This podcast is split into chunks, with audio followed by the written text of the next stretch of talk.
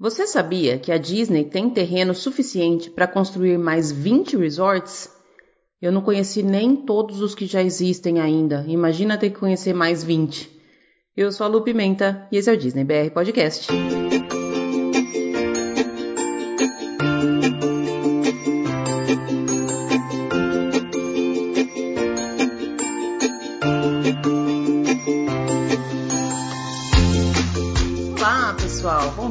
Boa tarde, boa noite, boa madrugada, sejam todos muito bem-vindos a mais um episódio do Disney BR Podcast.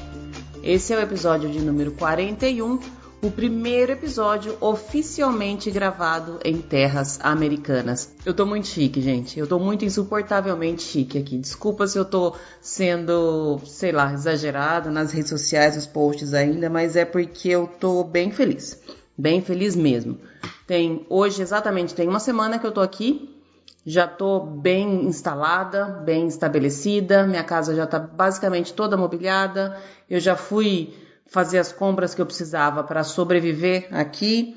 Já fui resolver maior parte da burocracia que eu precisava resolver assim que eu cheguei. Tá tudo se encaminhando muito direitinho, mas eu já falei demais da minha mudança lá no Instagram, inclusive continuo falando. Quem ainda não segue, pode procurar lá pelo arroba DisneyBR Podcast. Tenho feito vários stories, tenho mostrado várias coisas da vida nova por aqui, mas chega de falar de mudança, né, gente? Pelo menos no podcast, vamos falar sobre o que a gente mais gosta, que é justamente a Disney. Antes de começar, eu preciso só fazer alguns comentários aqui. Primeiro, eu queria falar um pouquinho sobre o episódio que foi ao ar na semana passada, o episódio que subiu na semana antes de eu viajar, que foi o episódio com a Make a Wish. Eu recebi um monte de mensagem falando sobre esse episódio. Ele ficou realmente muito maravilhoso. Eu amei fazer esse episódio. Se você ainda não ouviu, corre lá para ouvir. Você pode achar esse episódio no nosso site lá no www.disneybrpodcast.com ou nos links que eu deixo sempre lá nas redes sociais, especialmente no Instagram.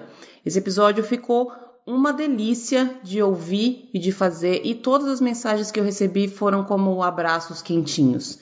Teve muita gente que falou que chorou um monte ouvindo o episódio, teve muita gente que se emocionou, bastante gente compartilhou comigo histórias de pessoas na família que têm algum tipo de doença e que sabem o quanto a realização de um sonho é importante na recuperação e no enfrentar das doenças. Então, assim, eu quero deixar mais uma vez o meu obrigado público às meninas lá da Make a Wish se você ainda não conhece o trabalho deles, corre para conhecer porque é muito maravilhoso.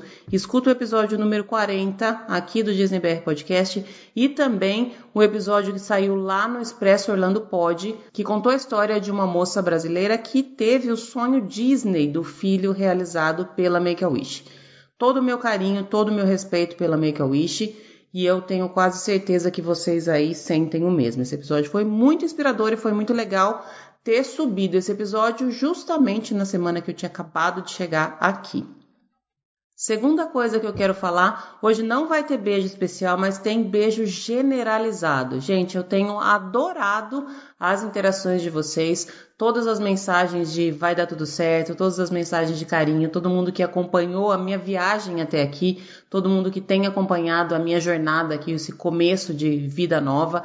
Eu me senti acolhida por cada um de vocês e eu tive certeza, mais certeza do que eu já tinha antes, que a distância entre as pessoas não faz diferença nenhuma.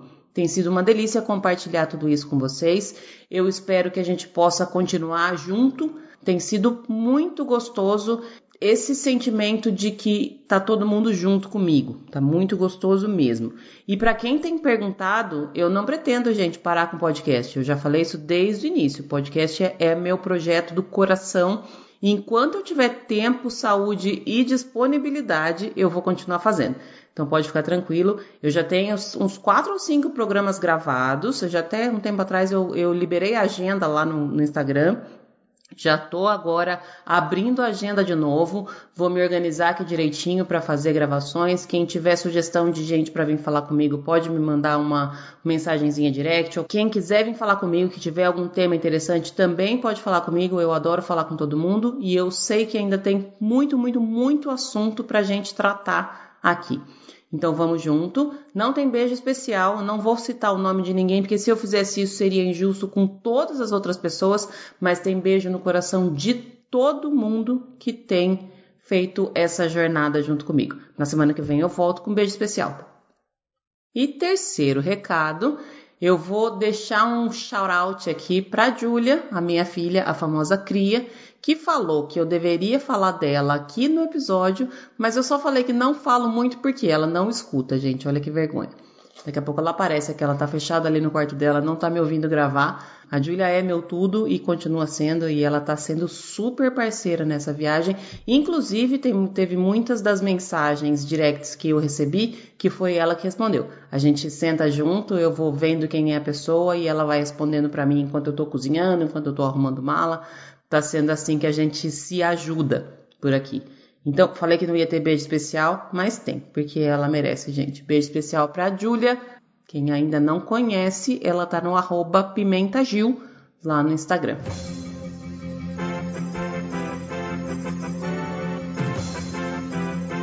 Bora falar de notícia, gente? Faz um tempão que eu não gravo notícia aqui, tô até por fora do que tá acontecendo ou não está acontecendo lá na Disney. Dei uma olhada geral aqui, mas conforme a gente já estava fazendo anteriormente, eu só vou passar rapidamente pelas notícias, porque ainda tem cartinha para ler. Eu tô morrendo de saudade de ler cartinha também. Desde que eu gravei o último episódio, que faz umas duas ou três semanas, eu não peguei mais um livro. Então, tô ansiosa para ver o que, que tem na cartinha de hoje.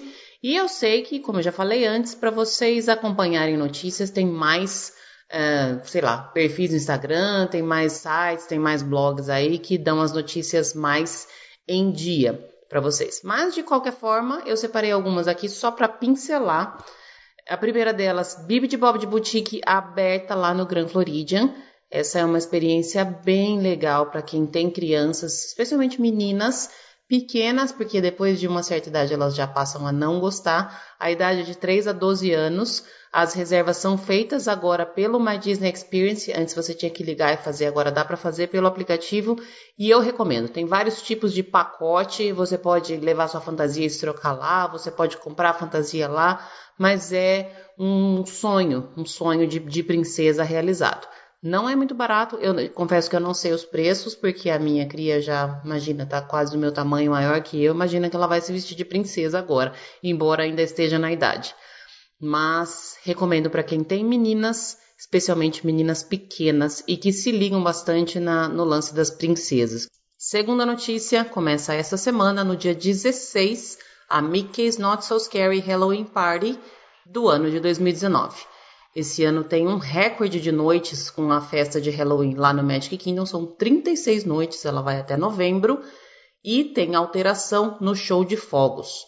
O Disney Parks Blog liberou esses tempos atrás no canal do YouTube um release sobre esse novo show de fogos para a festa de Halloween.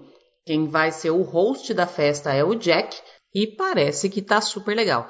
Eu vou à Disney em outubro barra novembro, mas é bem provável que eu não vá para as festas de Halloween. Então, quem for, quem tiver por lá ou quem estiver para ir agora nos próximos dias, assiste esse show de fogos aí e me conta como é que foi. Finalizado também aquele evento chamado Disney Villains After Hours. Foi até dia 8 de agosto. Quem foi, foi. Quem não foi, não foi. Vamos esperar para ver se tem mais algum after hours tematizado aí, porque pelo que eu ouvi, esse evento foi sucesso. Quem foi adorou, a galera curtiu bastante. E quando um evento, um hard special ticket event, acaba sendo sucesso, é bem comum que a Disney faça mais no mesmo sentido. Vamos ver o que, que vem por aí. E a última notícia que eu adorei lá do www.nt.com é que o resort novo que está sendo construído, o Reflections, a Disney Lakeside Lodge, vai ter no lobby de entrada uma estátua maravilhosa da Pocahontas. Adoro Pocahontas, acho ela uma princesa sensacional, pouco valorizada. E aí eu achei super legal que ela vai ter essa homenagem lá nesse resort novo. É bem provável que, sei lá, se fosse hoje, pelo menos, vamos dizer assim, eu não teria cacife para ficar nesse resort, porque, né, ele vai ser um resort deluxe e as coisas não estão fáceis para ninguém, mas com certeza vou visitar. A arte conceitual tá lá nesse site www.nt.com, quem quiser dar uma olhada. Eu achei sensacional, especialmente porque eu sempre acho a Pocahontas sensacional. Era isso de notícia, gente. Bora ler a cartinha? Como teve muita gente nova, um monte de seguidor novo, principalmente no Instagram nos últimos tempos, quem não sabe do que eu tô falando é o seguinte: há três episódios atrás, então a partir do episódio número 38, eu comecei a ler um livro chamado O Livro das Cartas Encantadas. A cada episódio eu leio um trechinho desse livro, que são cartas trocadas entre a Cinderela, a Branca de Neve e a Bela Adormecida antes delas serem princesas Disney. Eu super recomendo esse livro, a galera tá gostando um monte. Se você ainda não sabe do que eu tô falando, faz uma pausa aqui, volta lá para ouvir as cartinhas que eu já li antes e a gente prossegue com o livro no episódio de hoje.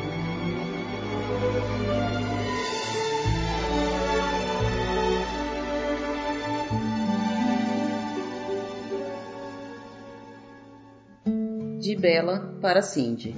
Liebenstein, 7 de agosto de 1696. Querida Cindy, desde que Branca de Neve fugiu de Wittenberg, eu não consigo parar de pensar na estranheza dessa história. É um milagre que ela esteja viva. Eu lhe pergunto, Cindy, você conhece uma única pessoa que conseguiu escapar dos soldados de Sua Majestade? E, no entanto, lá está a Branca, no meio dos anões, mais viva do que nunca. Reli a última carta que ela me mandou. Se você conseguir trespassar a baboseira dos versinhos e entender o que ela está dizendo, perceberá que há um furo na história. Segundo a Branca, Sua Majestade ordenou ao soldado que trouxesse o seu fígado e seu pulmão, como uma espécie de comprovante pelo trabalho executado. No entanto, tomado de compaixão, o soldado fez um acordo com Branca. Permitiu que ela fugisse e matou um porco. Arrancou-lhe o fígado e o pulmão acomodou-os numa caixinha de madeira e ofereceu-os à Sua Majestade. Isso posto, e presumindo que você, e aqui, Cindy, eu peço que se esqueça da sua vida miserável e se imagine como uma rainha acostumada aos melhores banquetes. Presumindo que você possuísse um paladar normal e também que não tivesse o costume de ingerir carne humana, espera-se que saiba diferenciar carne suína de carne de princesa. E tão razoável é a minha indagação que temos notícia de que Sua Majestade continua a oferecer uma fortuna pela cabeça de Branca. O que nos leva a um segundo questionamento. Por que, até agora, ninguém delatou a nossa amiga? Todo mundo sabe onde ela está. Aqui no castelo, cada vez que a Brígida sai com uma carta para Branca, a criadagem prepara marmitas especiais para ela. Antes mesmo da sua condecoração como a mais linda do reino, Branca já era venerada pela plebe Agora estão endeusando Branca de Neve, e isso não é bom para ela. Mas as minhas especulações não param aí. E se, em vez de um soldado, Sua Majestade tivesse enviado um centauro para a missão? Teríamos um clássico conflito entre o bestial e o humano. Qual venceria? A metade humana teria poupado a vida de Branca? Ou a besta, não no sentido de energúmeno, mas no sentido de animal, Animal no bom sentido, sendo o oposto a humanos? Não que nós também não sejamos animais, mas não civilizado? Não que os centauros não sejam civilizados, pois quando uma rainha se delicia com os órgãos internos da filha, a questão de civilidade deixa de fazer sentido, de modo que a porção não humana do centauro não é de modo alguma bestial, mas quando muito quadrúpede. Então, tenho dúvidas quanto a isso. Fiquei um pouco confusa mas quanto ao dilema do quadrúpede, não humano contra humano, independentemente do número de pernas que ela venha a ter, que no caso do soldado eram duas. Nossa, me perdi. Acredito na natureza pacífica dos animais que só matam por necessidade, para saciar a fome ou quando atacados. Assim, supondo que o centauro estivesse de barriga cheia, como estava o soldado, o lado bestial teria poupado branco. Além do mais, como a matança serviria de alimento para Sua Majestade, pouco importaria se o animal, no caso o centauro ou o soldado, estivesse com fome, pois ele apenas cumpria uma ordem superior. E como não é da natureza animal obedecer a ordens de Sua Majestade ou de qualquer outra autoridade que não seja, bem, a não ser no caso da Brígida, Cantiga de Verão e Frederico, mas estes por terem sido adestrados para tal. Ou seja, a porção quadrúpede do centauro não teria cumprido a ordem da matança. Portanto, esse horrendo crime só podia ser realizado por um humano. E isso nos leva a um terceiro questionamento: homens. Não homens no sentido de humanos, mas homens como oposto de mulheres, sendo que eles também são humanos, apesar de serem do gênero masculino. E aqui eu me corrijo quando eu digo que, por serem homens, são nossos opostos. Talvez melhor seria se fossem nossos complementos. Não, retiro essa última afirmação, pois classificá-los como complementos implica que estamos incompletas sem eles, o que seria uma maneira perigosa de enxergá-los, e nesse caso teríamos de voltar a vê-los como nossos opostos, o que faz deles quase inimigos, o que também é perigoso. Mas, para o que venho dizer, pouco importa serem opostos ou complementos, pois suas ações dizem mais do que qualquer definição que eu, inexperiente como sou nesse assunto, não por falta de desejo, mas de oportunidade, possa vir a dar. É fato que o soldado, como humano e homem, aceitou a infame missão de arrancar com as próprias mãos o fígado e o pulmão da Branca de Neve. Para termos uma ideia mais cristalina do que estamos falando, eu recriei o processo, etapa por etapa, e isso possibilitou que eu alcançasse um entendimento mais apurado da questão. Primeiramente, é preciso saber manusear um machado. Ontem, eu escapei até o jardim e fiz um teste. Suponhamos que o pescoço humano equivale a um tronco de macieira. A decapitação em si serve apenas para evitar gritaria por parte da vítima. Uma cabeça ativa não permitiria chegarmos ao fígado, ao pulmão ou a órgão algum. Com a vítima silenciada, teríamos de desabotoar o vestido, desamarrar o corpete e posicioná-la de modo a deixar as costelas mais salientes. Um serrote vem a calhar nessa hora, mas como o soldado possuía apenas um machado, eu utilizei o mesmo instrumento e nada mais. Na minha simulação, eu esbarrei numa dificuldade logo no pescoço, que na verdade era apenas o tronco de uma macieira, mas serviu perfeitamente para a experiência. Depois de meia hora de machadadas contínuas, o tronco estava praticamente intacto, e por pouco eu não cortei o dedo. Assim, desse ponto em diante, continuo o meu relato no campo teórico, pois com a macieira eu não tive sucesso, o que apenas vem a comprovar a minha suposição inicial a ser desenvolvida logo adiante. Com a ajuda do machado, quebraríamos as costelas até alcançar o pulmão. Eu entendo pouco do manuseio desses órgãos, mas eu acredito que dê para puxar o pulmão sem necessidade de partir outros ossos. Colocamos o pulmão dentro da caixinha de madeira e partimos para o fígado. Se tudo tiver devidamente posicionado, o fígado deve se encontrar mais abaixo. Aqui precisaríamos abrir novos caminhos. Eu não sei dizer qual é a posição de um fígado dentro de um corpo. Presumindo que Branca tenha todos os órgãos nos devidos lugares, coisa que deve ter, pois não temos motivos para imaginar o contrário. Teríamos que procurá-lo. Enfim, essa manipulação interna da Branca de Neve ou de qualquer outra pessoa é uma situação constrangedora e nojenta demais para uma dama. No lugar de Sua Majestade, eu teria envenenado Branca. E assim, graças a esse exercício teórico, eu pude constatar que o envenenamento é infinitamente mais limpo e saudável.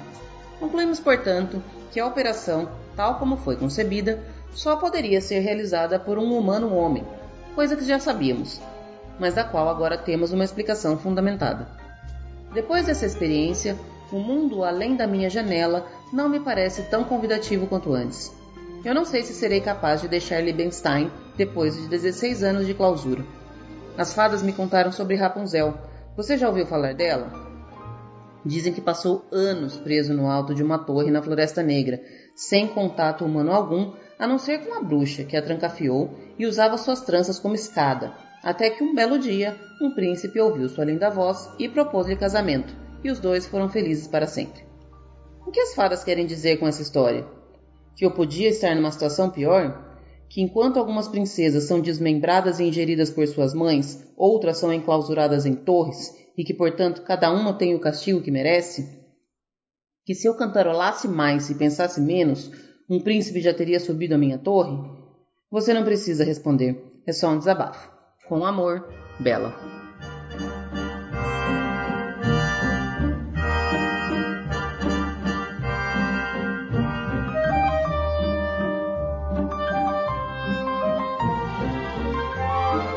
Estamos no ar e eu preciso falar que eu aproveitei esse minuto de silêncio para poder começar essa gravação, porque gravar com uma amiga é assim, já tá conversando aqui há mais de meia hora sem gravar, já falamos até, como diria minha avó, fala, estamos falando mais que o Homem da Cobra aqui.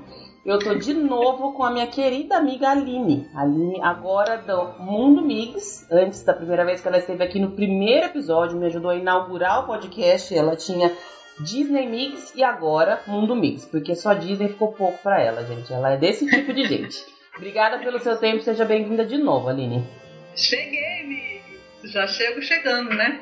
A, a Disney não ficou pequena, é porque na verdade a Disney tá pelo mundo todo e eu achei que não era justo ser só Disney Mix. E como eu queria o mundo, eu virei Mundo Mix. Entendi. E para atender também, não só viagens para Orlando, né? Mas para qualquer lugar, né? Que as pessoas queiram ir se divertir, queiram ir passear, queiram buscar diversão.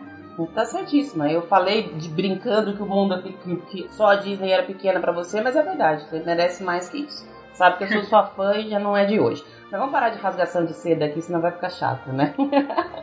Parou, parou, parou, parou, parou, parou. Vou... Melhor podcast brasileiro sobre a Disney. Primeiro inaugurou a série de podcast brasileiro sobre a Disney e o melhor, sem sombra de dúvida, parei com a rasgação de seda. Pronto, já rasgamos seda dos dois lados, agora estamos empatadas as duas aqui. eu vou começar com uma pergunta que eu faço para todo mundo, que quando eu gravei com a Aline, eu não fiz essa pergunta e ela já me cobrou isso diversas vezes. Já teve várias mensagens no WhatsApp assim, mas você não me perguntou isso. Pronto, tá aqui a sua vez, Aline, vamos começar. Qual é a sua atração preferida na Disney? Então, a minha atração preferida na Disney, ela não é uma atração clássica, antiga, né? Porque eu, sim, você vai me perguntar isso, mas eu fui conhecer a Disney um pouco mais tarde do que geralmente as pessoas que estão por aí nesse mundo Disney, mundo de Orlando, é, conheceram aí na década de 80 e 90. Eu conheci um pouco mais tarde. Mas é, a minha atração preferida da Disney, ela fica no Magic Kingdom e é a Seven Dwarfs. Porque eu acho que ela é uma atração tão inclusiva, tão familiar, que ela faz, assim, ela honra é, tudo o que o Walt Disney pensou para aquele parque, de ser um parque de diversão para a família, onde os pais pudessem se divertir com seus filhos. Então, como ela tem uma, uma altura mínima não tão é, é, exagerada para poder barrar as crianças menores, ela acaba sendo uma atração mega inclusiva, que tem um pouquinho de emoção e que faz dar aquele friozinho na barriga e que a família tá toda junta. Então ela é minha preferida e das crianças também, quando a gente vai. Né? Eu sempre faço questão de marcar. Agora, como adulta, sozinha, tenho outras. Né? Como adulta, é o Flight of Passage, com certeza, ela ela consegue fazer com que eu sinta assim, uma, uma gama de emoções e sensações absurda, mesmo já tendo ido diversas vezes. Eu sempre descubro alguma coisa nova. Então, assim, eu tenho a minha atração preferida, familiar, assim, que eu acho que ela faz totalmente jus ali à história, toda a história do parque. E eu tenho a minha atração favorita, eu adulta sozinha. Se eu estiver sozinha, a minha favorita é o Flight of Passage, com certeza. Inclusive saímos as duas chorando da última vez que estivemos lá, né? Porque não temos maturidade, não somos obrigados. Exatamente. Bom, eu queria que você falasse, Aline, eu não me lembro exatamente se a gente já falou sobre isso no primeiro episódio, eu acho que eu não tinha essa, essas perguntas introdutórias ainda, até porque eu ainda estava aprendendo a brincar com essa, com essa coisa de podcast, mas queria que você falasse como é que é a sua história com a Disney. Você já comentou que ela começou um pouquinho mais tarde, mas me conta como é que foi a sua primeira visita e a partir da sua primeira, como é que veio essa paixão. Então, eu, assim, a primeira vez que. Foi, na verdade, foi a minha primeira viagem internacional, né? Foi para Orlando, já velha. já velha e grávida. É, foi em 2012. Eu estava grávida da Carol, da minha segunda. E, na verdade, eu fui para Orlando com aquele intuito de fazer enxoval, né? Que a gente vai. Eu tava numa. Fui eu, meu marido, não levei meu filho, que era muito pequeno, tinha dois anos. Eu, eu não conhecia, eu não tinha né? É, não era uma viagem de parque, era uma viagem que eu estava indo para fazer enxoval. Eu ia conhecer os, alguns parques, mas não iria conhecer todos.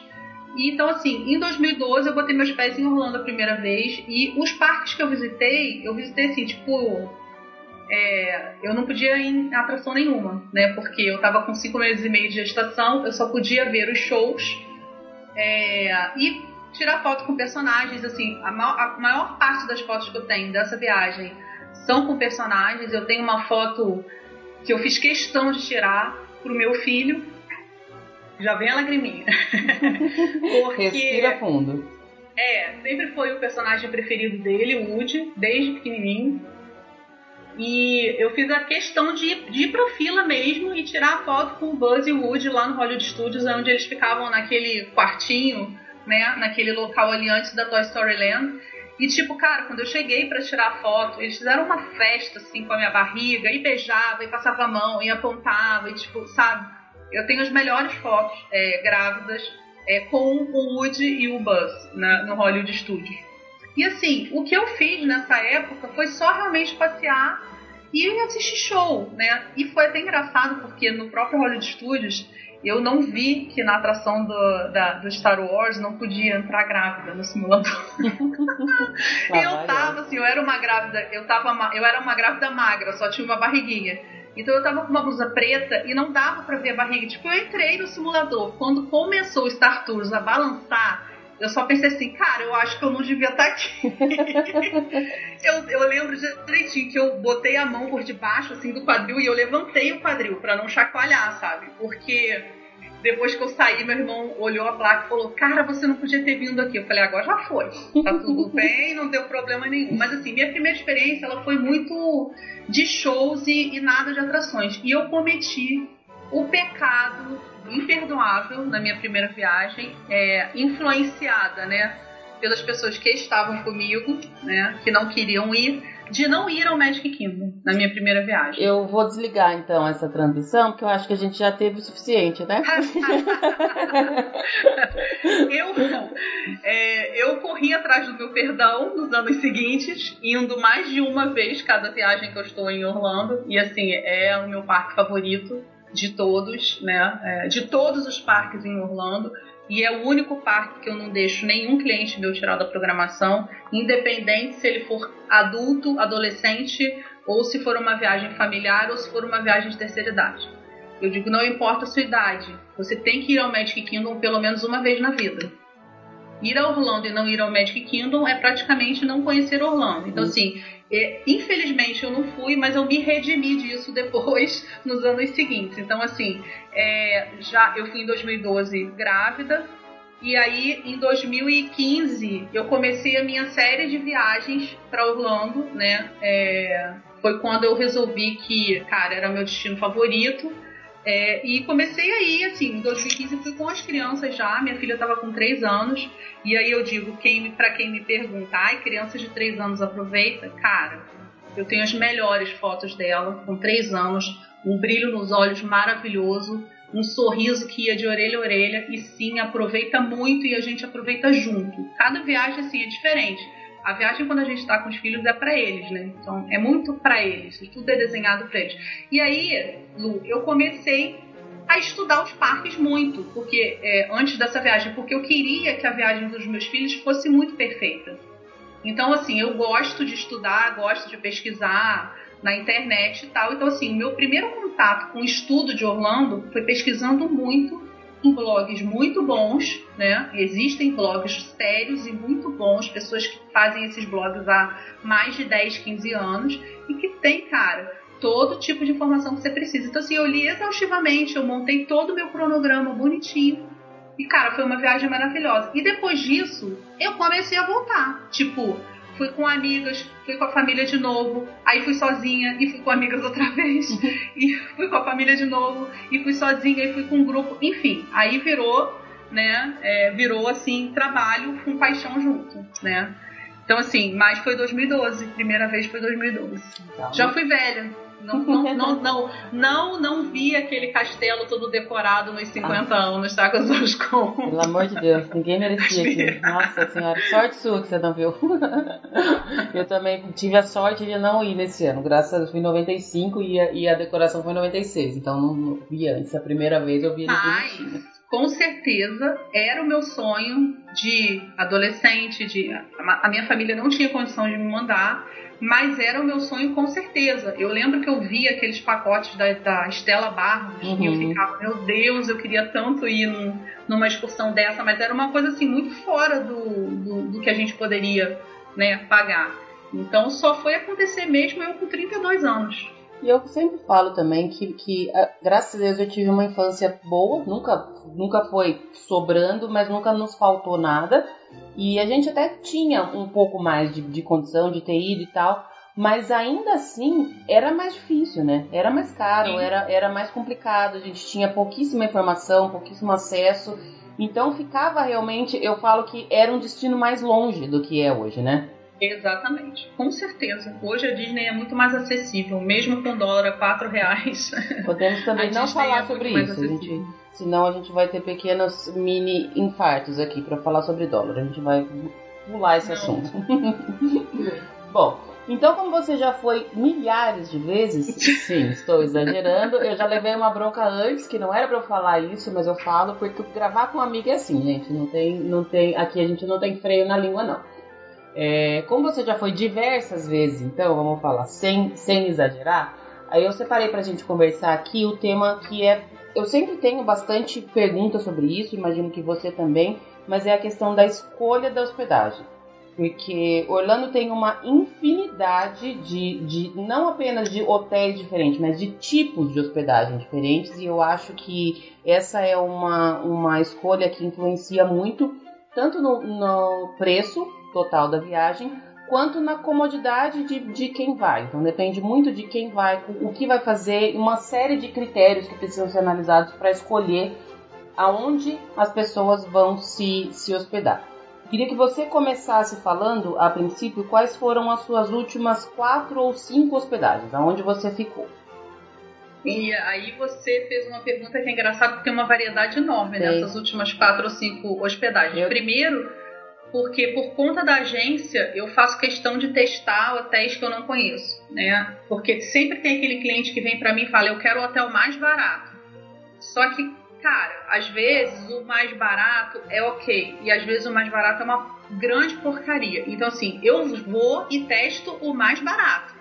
E para você ter uma ideia, eu saí de um mais barato na minha penúltima viagem, porque não deu para ficar, né? Tipo, eu tinha uma reserva de cinco dias. Eu tinha mudado de hotel no meio da minha, da minha, da minha estadia lá em Orlando. E, cara, não deu para ficar. Mas, assim, os últimos cinco hotéis que eu fiquei, ou cinco né, locais que eu fiquei, e que eu super recomendo, né? Que eu testei e, e, e, e gostei. Um é o Red Lion, em Kissimmee. Ele é um hotel que ele tem um preço normalmente um pouco maior, na faixa de 500 e pouca diária, mas ele tem grandes promoções de tarifa não reembolsável que você pega a tarifa na faixa de 210 reais, de 200 reais. E ele é um hotel super perto, ele fica mais ou menos 7 minutos do Epcot de carro, é, do lado de um Walmart 24 horas, ali em Kissimmee, cercado de restaurantes é, como o IHOP, enfim, trocentos restaurantes, então ele é muito bem localizado, né, para quem está indo para o complexo Disney e tal, e muito bem localizado em volta de infraestrutura tem um preço muito bom se for uma tarifa não reembolsável, né? É, outro que eu gostei, que eu fui em junho do ano passado, foi o Sheraton Four Points, antes que você me zoe dizendo que eu tenho dinheiro para pagar o Sheraton Four Points. eu fui de penetra na viagem do meu irmão e, tipo, ele tinha um, aqueles pontos do Sheraton e tal, e ele uh, conseguiu, a gente na verdade ficou praticamente de graça. A gente pagou só a taxa é, de resort, que era bem baratinha, então a gente ficou praticamente de graça. É um bom hotel também, apesar de eu achar que os quartos são muito pequenos para duas camas queen, são muito apertados, mas é um bom hotel. Ele é um hotel que ele não tem aquela configuração de quarto virado para rua, como um hotel americano. Ele é um hotel torre, então te dá uma sensação de segurança maior, tá? É, e bem localizado na International Drive. Então, tipo, ele é um hotel assim, show.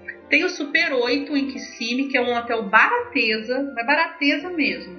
Além de ser barateza, tem café da manhã basicão, não espere, obviamente, ovos mexidos, bacon, linguiça e frutas, isso você não vai encontrar. Você vai encontrar pão, é, é, suco de laranja, café, leite, um, muffin. Acho que é isso, e manteiga. Que, cara, não foge muito do que a gente come em casa, uhum. né? Para ser de graça, né? Por assim dizer. Mas é um, é um hotel limpo, bem localizado, ele fica ali em frente ao Old Town, ali, onde tem aquele parque de diversões antigos e tal, em Kissimmee. E, é, cara, ele tem uma, uma hospedagem com um valor muito bom, assim, custo-benefício bom para quem quer economizar. Inclusive, foi dele que eu saí para ir para o outro hotel barato que, cara, me arrependi profundamente. É, quando eu saí desse hotel barato, eu fui para um Airbnb de uma amiga nossa em comum, inclusive, que é a Renata Rabelo. É, alô, Renata. Beijo, Rê. Beijo, Rê, que é a dona do Retro Station, né? A Renata mora num condomínio atualmente, né? Ela mora num condomínio e ela tinha dois quartos de Airbnb para alugar, um com cama de casal e um com duas camas de solteiro. Eu peguei com cama de casal e cara, eu fiquei, eu me surpreendi positivamente porque eu nunca tinha usado Airbnb. É claro que o fato de ser uma amiga minha, né, uma pessoa que a gente já tinha referência, isso contribui para o fator segurança e tudo mais, mas é muito legal você estar hospedado numa casa onde você tem acesso a uma cozinha e, e acesso a pessoas que falam português também e que te recebem super bem, porque a, a Rê é uma excelente host. Então, tipo, é, super recomendo. Ela agora, inclusive, vai para uma casa maior, com suítes, com sei, trocentas suítes, onde ela vai administrar isso né, para o Airbnb eu até é... só um, uma parte aqui, você falou assim, tem a diferença que você já era amiga dela e tudo, mas a Renata é uma pessoa que se você conversar dois minutos com ela, você vai sentir exatamente isso. Você já é amiga, ela é uma querida, uma pessoa muito do bem, muito maravilhosa, tem um restaurante que é maravilhoso, enfim, tudo de bom. Cinco estrelas para sempre. Sempre. E fora que, cara, você vai ficar hospedado pagando menos com segurança na casa de uma cast member da Disney. Exatamente. Vocês estão pensando que a coisa é pouca? não, não. Minha amiga é, é coisa grande. Mas assim, aí eu super passei a recomendar o Airbnb, obviamente o da Rê, que eu conheço, né?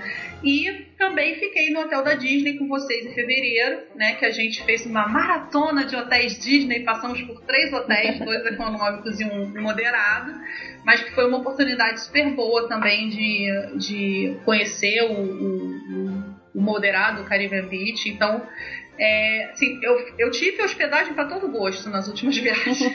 é legal. Eu sei que você gosta de, de fazer esses testes, entre aspas, você gosta de conhecer, de, de, de ir ver realmente antes de poder falar se é bom ou se é ruim. Justamente por isso que eu achei que você era a pessoa ideal para falar sobre esse esse assunto. Eu já tinha pedidos para falar sobre isso há um bom tempo, demorei um pouco, mas eu tinha que esperar você voltar das suas 30 viagens do ano para poder gravar comigo, né? então, amiga, o mês tem do... o ano tem 12 meses. Como que eu faço 30 viagens por ano? Então, utopia, mas ok, vamos lá. Vamos seguir. Se você pudesse escolher sempre, sem pensar em, em, orçamento, sem pensar em nada, se você não tivesse nada que te impedisse, se você pudesse escolher, qual seria a sua, a sua número um, sua preferência? Então, eu acho que a, a escolha ela tem que estar tá baseada na praticidade que conjunto com o seu roteiro. Não é só tipo, ah, eu quero ficar na Disney só. Mas se você tem um roteiro onde você vai para partes da Universal também, você tem que saber que você está longe da Universal. Então, assim, se eu tiver num roteiro que eu não vou fazer só Disney, que em fevereiro, por exemplo, a gente fez só Disney. Então, assim, se eu tiver numa viagem que eu vou fazer Disney, Universal, SeaWorld, enfim, tudo, obviamente que se eu puder escolher, eu vou dividir a minha hospedagem entre hotéis Disney e hotéis da Universal. Certeza por conta de todos os benefícios que eles oferecem, né? Que não são poucos. É, engraçado que às vezes a gente passa uma, um orçamento de um hotel da Disney, econômico mesmo, é, e a pessoa se assusta com o valor da hospedagem. Só que ela se assusta com o valor da hospedagem se ela for comparar com hotéis baratos em Orlando, porque na verdade os hotéis da Disney econômicos eles têm um valor de hospedagem que aqui no Brasil, se você for procurar um hotel médio, tá? É mais ou menos isso. Uhum. Não tem diferença. O problema de Orlando, o problema, entre aspas, é que você tem hotéis com diárias de 50 dólares. Entendeu? Ou menos às vezes. Então, isso é que vira o chamariz para as pessoas. Ah, eu posso economizar na diária para poder comprar mais, uhum. entendeu? Só que as pessoas esquecem tudo que está incluído ali dentro daquele valor da diária, que não são poucos benefícios, são muitos. Então, sempre que eu posso recomendar, ou sempre que eu posso ficar, obviamente que minhas escolhas são hotéis dos complexos. Uhum. Essa, esse ponto que você tocou, eu acho ele muito importante, porque a hospedagem é um, é um, um ponto da viagem que ele não se resume ao preço que você vê ali em qualquer site de procura. Tem uma série de outras coisas que precisam ser analisadas e precisam ser estudadas, precisam ser verificadas direitinho, porque às vezes você pensa que está pagando mais barato e não está. Até porque não poucas vezes a gente vê aquela diária que está ali no, gritando na sua frente no site baratinha, e aí quando você entra nela, ela tem mais quase 50% de taxa de tudo quanto é coisa que você não vê a princípio. Então esse é um assunto que é realmente muito, muito mais difícil, entre aspas, ou mais, mais delicado do que apenas escolher um hotel que está mais barato. Ele envolve uma série de outras coisas, né? Nós vamos começar agora a falar, destrinchar justamente isso, falar um pouquinho de, de cada uma dessas opções. Eu separei em três, é, três categorias aqui. Vamos falar primeiro de hotéis Disney, daí eu acho que a gente já pode desligar. Brincadeira. Vamos falar de hotéis Disney, depois a gente fala de hotéis não Disney e depois a gente fala de outros tipos de hospedagem, que aí a gente pode incluir casas pode incluir Airbnb. Vamos começar então, amiga, pelo, pelos hotéis da Disney. Quando você vai escolher um hotel da Disney, quais são os pontos que você precisa analisar? O que, que você precisa considerar? O que, que ele traz de benefício? O que, que vem no, no pacote Hotel Disney?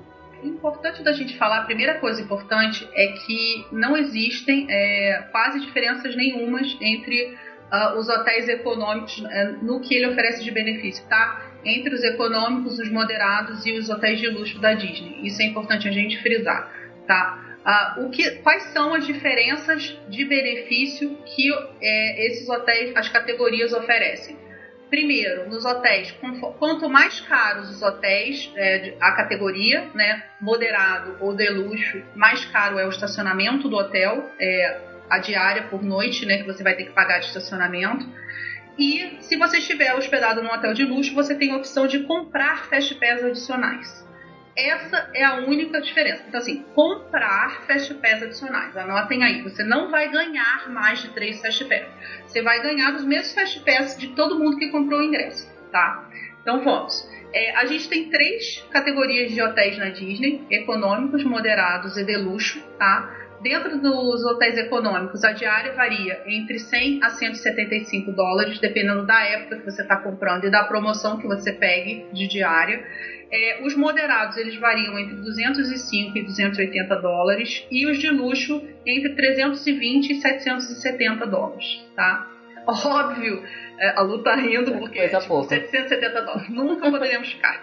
Mas assim, é óbvio que os hotéis de luxo têm, é, eles oferecem comodidades e, e muito de luxo, né, gente? Exato. Tipo, você tá pagando para você ter uma coisa de alto nível, você ter uma hospedagem de alto nível. Então, isso é importante frisar, tá? Se é, isso é acessível para o meu bolso, ou pro seu, ou pro de qualquer pessoa, não importa. Importa que existe essa opção e se você tem dinheiro para pagar, a Disney tem essa opção para você e são opções maravilhosas, tá? Eu quero para minha vida um dia, não sei quando poderei, mas quero, tá? Já posso dizer que já fiquei no moderado com as minhas amigas, porque nós somos dessa.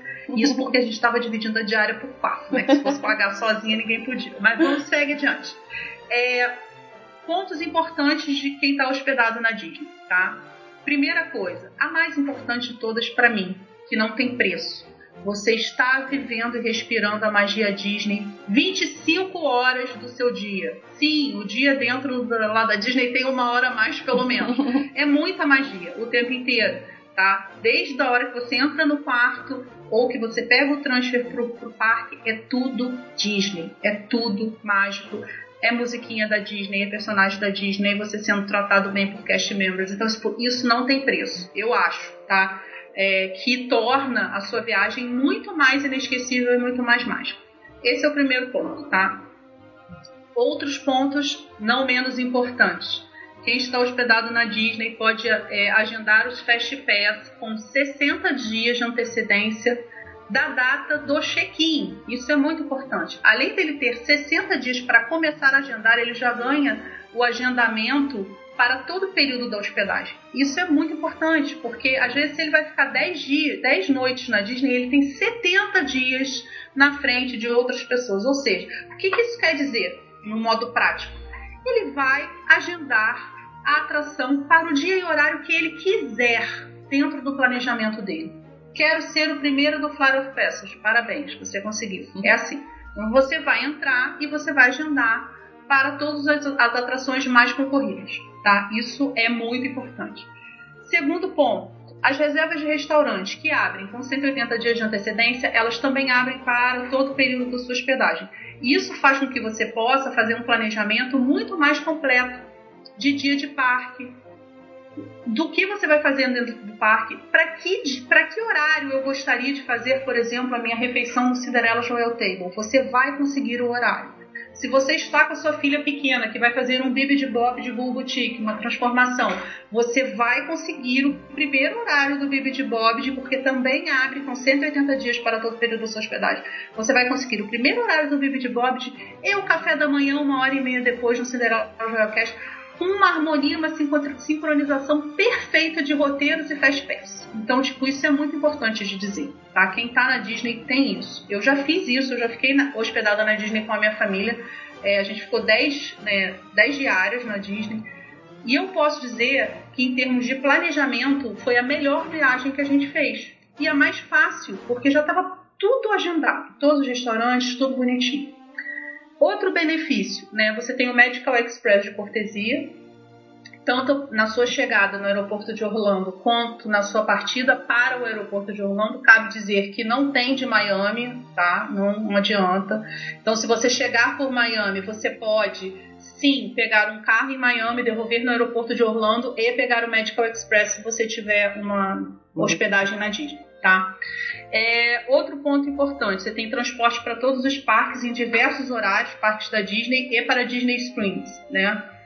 É, Extramed geralmente agora está sendo mais no horário de abertura, uma hora antes da abertura, mas a gente também antigamente tinha as Extra Magic Hours duas horas é, depois do horário de fechamento, que eu acho mais legal, inclusive, do que aqui é, de manhã cedo, porque eu acho que quem é hóspede acaba aproveitando mais, né? Não sabemos se elas vão voltar a, a, a, aparecer de noite, essas Extra Magic Hours, mas é, elas sempre existiram, então talvez elas voltem a aparecer, né? Recreação infantil nos resorts da Disney, o dia inteiro, sempre tem uma programação lá, basta você checar a programação, isso é muito legal, tem cineminha ao ar livre todas as noites, obviamente, com filmes da Disney, né? Nós não vamos passar filme de outro lugar. é, e você também ganha a Magic Band, que a Magic Band, ela, dentro, nela, dentro dela, do chip dela, tá toda a sua vida de reserva da Disney. Fast Pass, restaurante, ingressos, reserva da hospedagem, ela é a chave do seu quarto, você não precisa carregar uma chave, você cadastra o seu cartão de crédito e ela passa a ser o seu meio de pagamento dentro do complexo Disney. É, enfim, se você compra alguma coisa nos hotéis, você manda entregar no seu quarto são benefícios que eu acho que tornam a sua viagem muito mais cômoda. Né? É infinitamente mais cômoda, na verdade. É, Para quem já pôde ficar, com certeza. É, essas, todas essas vantagens, esses são os pontos que eu estava comentando antes. Tudo isso a gente precisa levar em consideração no preço, né? Porque você está pagando, um, vamos supor, sei lá, 150 dólares numa diária, mas se você vai ficar só na Disney, você não vai precisar de carro para ir para lugar nenhum, você não vai precisar de uma série de outras coisas que você teria que, que, considerar mais. Você não vai pagar estacionamento, porque você não vai estacionar nem no hotel e nem no, nos parques. Então, é essas coisas que eu, que eu costumo falar que é preciso ter atenção. As pessoas tendem mesmo a achar que uma, uma diária num resort da Disney é mais cara. Ah, mas eu posso ficar duas diárias em outro hotel se eu não for ficar na Disney. Ok, mas você vai pagar o estacionamento, você vai pagar o aluguel do carro, você vai pagar o estacionamento lá no parque também. Será que você considerou isso? Essas coisas que, que a princípio as pessoas não levam em consideração, mas que no fundo talvez igualem o preço ou até façam, façam com que os, os resorts Disney fiquem até um pouco mais baratos, dependendo da época que você pegar a, a reserva, né? Sim, e, é interessante falar que mesmo que a pessoa teime em alugar um carro para ficar no resort da Disney, o que é totalmente desnecessário, tá? Porque é muito bem servido de transporte, então não tem necessidade de carro, eu falo isso sempre, não precisa, tá? Mas assim, mesmo que ela teime em ter um carro, é, você vai pagar a diária do estacionamento no econômico, no hotel de categoria econômica, que é uma diária de 15 dólares, só que você não paga no parque, que é uma diária de 25. Então, de qualquer maneira, você está pagando menos de estacionamento. Eu não aconselho, na época que não cobrava estacionamento nos hotéis da Disney, aí também é, não fazia, uh, se você quisesse ter o carro, enfim, é uma comodidade a mais. Mas hoje, com cobrança de estacionamento, eu realmente não aconselho é, a pessoa ficar de carro. Pega um carro na saída, na troca do hotel. É, existe o, o, Disney Car Care Center, que é, nesse local ali que fica próximo aos hotéis, perto de Disney Springs, você tem a Alamo e a National, tem duas locadoras. Então você, quando faz a reserva, você já pode selecionar para pegar no Disney Car Care Center. Você tem transporte do, de todos os hotéis para o Disney Car Care Center. Então, tipo, não tem porquê é, você realmente ficar de carro. Se você estiver vindo de Miami, por exemplo, você pode vir de Miami e colocar a sua devolução para o Disney Car Care Center, deixar entregar o seu carro e ir para o hotel no maior conforto. E depois alugar quando você for sair de lá ou antes, né? Se for estar tá num, num período que ficar em hotéis fora de lá, né? Exatamente. Legal. Agora nós vamos falar então da, da, segunda categoria de hotéis, que são os hotéis que ficam fora do, do complexo Disney. Eu queria que você começasse, amiga, por um tema que eu não gosto, eu vou deixar aqui já bem claro. Toda vez que eu falo disso, as pessoas. Gente, eu quero fazer só um adendo aqui. Quanto mais vocês, me... vocês acham ruim que eu falo da Universal, mais eu falo não, tá? Se vocês pararem de falar, eu vou, capaz eu até começar a fazer um episódio sobre Universal aqui. Mas eu sou, de... eu sou, eu sou ardida. Eu sou desse tipo, eu sou encardida mesmo. Então já fica aí a dica. Se continuar reclamando, eu vou continuar falando mal. Seguimos, né? Nós vamos falar então dos, dos hotéis. Primeiro, os hotéis da, de dentro do, do, complexo da Universal. E esses eu não tenho nenhum conhecimento mesmo, porque nos hotéis eu nunca fui, nos parques eu já fui, embora as pessoas não acreditem. Mas nos hotéis eu não fui e não sei também quais são os benefícios que tem lá. E aí depois a gente fala dos, dos outros tantos hotéis que a gente tem fora dos dois complexos. Pode ser? Pode ser. É, posso falar dos hotéis da Universal? Pode, eu já tô tampando meu ouvido aqui, vou deixar você falando sozinho. Eu tô autorizada? tá autorizada. Diferente da Lu, eu costumo dizer que o meu coração é 50-50. Então, é, eu gosto dos dois do meu jeito, tá? É, isso porque eu tenho uma coisa pra, em minha defesa. É, eu sou muito fã de Harry Potter, então é, eu tenho essa ligação com os parques da Universal, né? Então não tem como eu não ser fã. Mas vamos lá. É, a Universal tem ao todo hoje sete hotéis no complexo dela ali. É, todos eles é, têm transporte para os parques e para a City Walk. E às vezes você nem precisa do transporte, porque o City Walk ele é como se fosse uma ilha ali entre os parques e os hotéis. Então você consegue ir andando ou seja, você tem um centro de entretenimento onde você pode ir caminhando para ele que está ali do seu lado, com diversos restaurantes, é, lojas para fazer compras, show do Blue Man Group, enfim uh, cinema, é, obviamente não tão grande quanto o Disney Springs, Disney Springs é bem maior, mas é um centro de entretenimento e, e, e de cultura muito bom.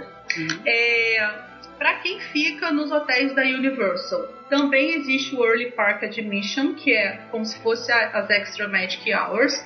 Mas no Early Park Admission você sempre tem dois parques por dia que estão com uma hora antes. E uh, cabe dizer, não é o parque inteiro que abre. Se for a Universal Studios ou o Island of Adventure, apenas a área do Harry Potter. Então você tem acesso uma hora antes como hóspede para a área do Harry Potter. Tá? O restante do parque as atrações estão fechadas.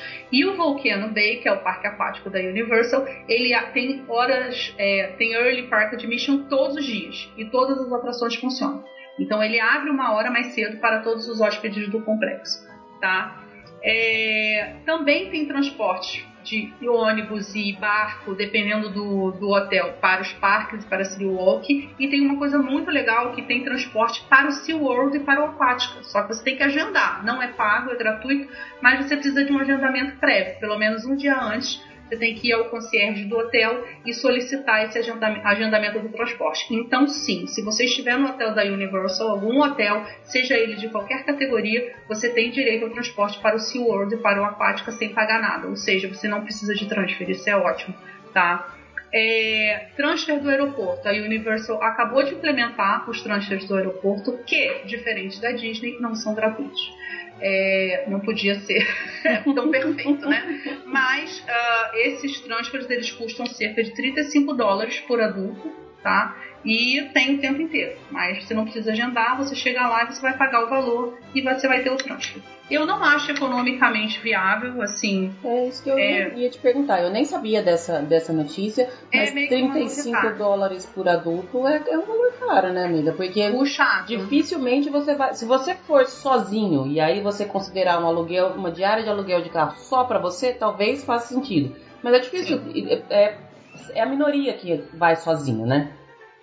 Uhum. Eu acho mais fácil pagar um transfer é, legalizado, uhum. que você é, vai transportar sua família, todas as suas malas também, vai sair mais barato. Você vai é, ter, assim, se fosse 35 dólares por família de até quatro pessoas, uhum. eu acho que estaria ok. Mas 35 dólares por adulto eu acho puxado também, tá?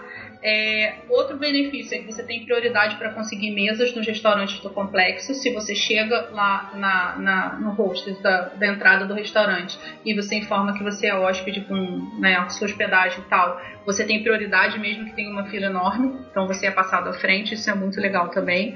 Uh, e a mesma facilidade de compras que existe na Disney, né, existe na Universal também, da pessoa poder fazer as compras com o cartão né, que é onde fica cadastrado também o seu cartão de crédito, tudo, o cartão da hospedagem, e de ser entregue no quarto. É, dentro das categorias dos hotéis de luxo da Universal, é onde está o melhor benefício, na minha opinião, para quem fica hospedado. Que é, quando você fica hospedado nos, nesses hotéis de categoria de luxo, você ganha o, o, Express Pass que é pago na Universal. É assim, não existe Fast Pass na Universal. Você não ganha três Fast Pass como você ganha na Disney. Então, se você quiser furar fila, você vai ter que pagar, não é? Então, assim, se você tiver a grana para ficar hospedado é, nos hotéis de luxo do complexo, você ganha Express Pass para todos os dias da sua hospedagem, para todas as pessoas que estão na sua hospedagem. Se você for fazer a conta disso pelo valor do Express Pass, ele custa mais ou menos 120, 100, 120 dólares por dia por pessoa. Então, se forem quatro pessoas, bota aí 400 dólares, tá? Um dia de Express Pass. Já tá valendo a diária, tá? Então, assim, a gente costuma dizer o seguinte: se você vai num período de alta temporada e você vai. É, que você queira ter intenção de comprar o Express Pass, ao, ao invés de comprar o Express Pass, se você vai dois dias de parque, fica uma noite hospedado no Hard Rock ou no que tiver mais barato, que pode ser o Porto Fino, não, geralmente não é o Porto Fino, geralmente é o Royal Pacific, que pode estar mais barato que o Hard Rock, né? O Porto Fino é o mais caro. Mas assim, cote uma noite de hospedagem, porque essa uma noite de hospedagem ela vai te dar direito a dois dias de Express Pass, o do check-in e o do check-out. Só aí, se forem quatro pessoas, já são 800 dólares. Mas essas são aquelas dicas de economia que quem conhece é que sabe. Tipo, a pessoa que não conhece como é que funciona o sistema, ela não vai saber que ela, por exemplo, pode usar dois dias de Express Pass mesmo ficando uma noite só. Ela pode chegar cedo, deixa as malas no Bell Service, faz lá o check-in dela antecipado, deixa as malinhas guardadas, vai pro parque no final da noite ela chega, faz o check-in de fato, entra no quarto, descansa no dia seguinte, deixa as malas novamente e vai curtir o parque e depois vai embora. Então é uma grande economia e assim, é, a gente costuma dizer, você não está fazendo nada de errado, porque uhum. a gente não Mesma coisa na Disney, Lu. Se você tem uma noite de hospedagem, você tem direito a Fast Pass para o seu check-in e para o check-out. Você tem direito a Extra Magic Hours no dia do seu check-in e no dia do seu check-out. Não é só para um dia. As pessoas costumam achar que é para um dia só. Então, se você tiver dois dias de ingresso e você ficar uma noite de hospedada no complexo, você já consegue ter todos os benefícios de agendamento de Fast Pass com 60 dias basicamente são só esses. Ah, ah, ah, cabe lembrar também que o estacionamento da Universal é cobrado, ele varia entre 12 e 20 dólares, dependendo da categoria do hotel, assim como na Disney, ele tem uma variação, mas é cobrado. E aí, eu acho que cabe explicar o porquê dessas cobranças. Não é só, não é uma coisa só financeira, ah, eles querem ganhar dinheiro. A ideia dos caras é que você não fique de carro ali, é que você aproveite realmente todos os benefícios que os, os dois complexos têm para oferecer para você.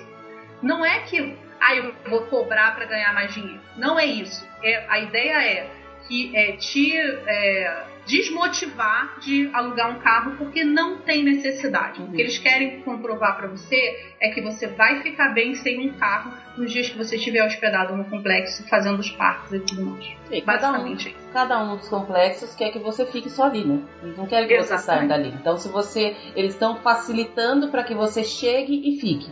Essa, essa que é a, a ideia, né? É isso. Basicamente é isso. Legal.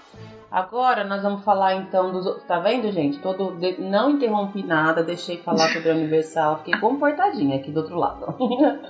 Ela tapou a orelha, tá? Queria falar que ela tapou.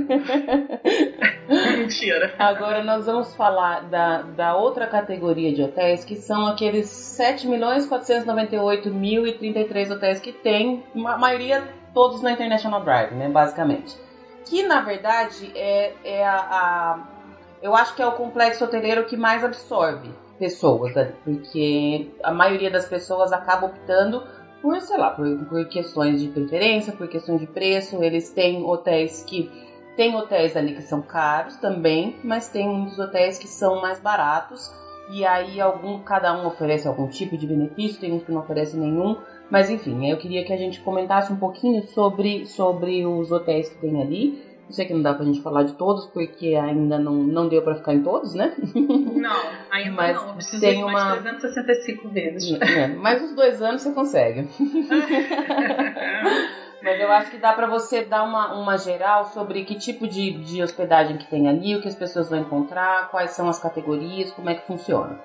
Então, importante falar para quem nunca foi para Orlando e não conhece geograficamente Orlando a Disney não fica em Orlando. Então isso é um ponto que é importante demais falar. Porque as pessoas acham que fica, ficando na International Drive, elas estão na melhor localização possível da viagem delas. E eu sempre digo que isso depende.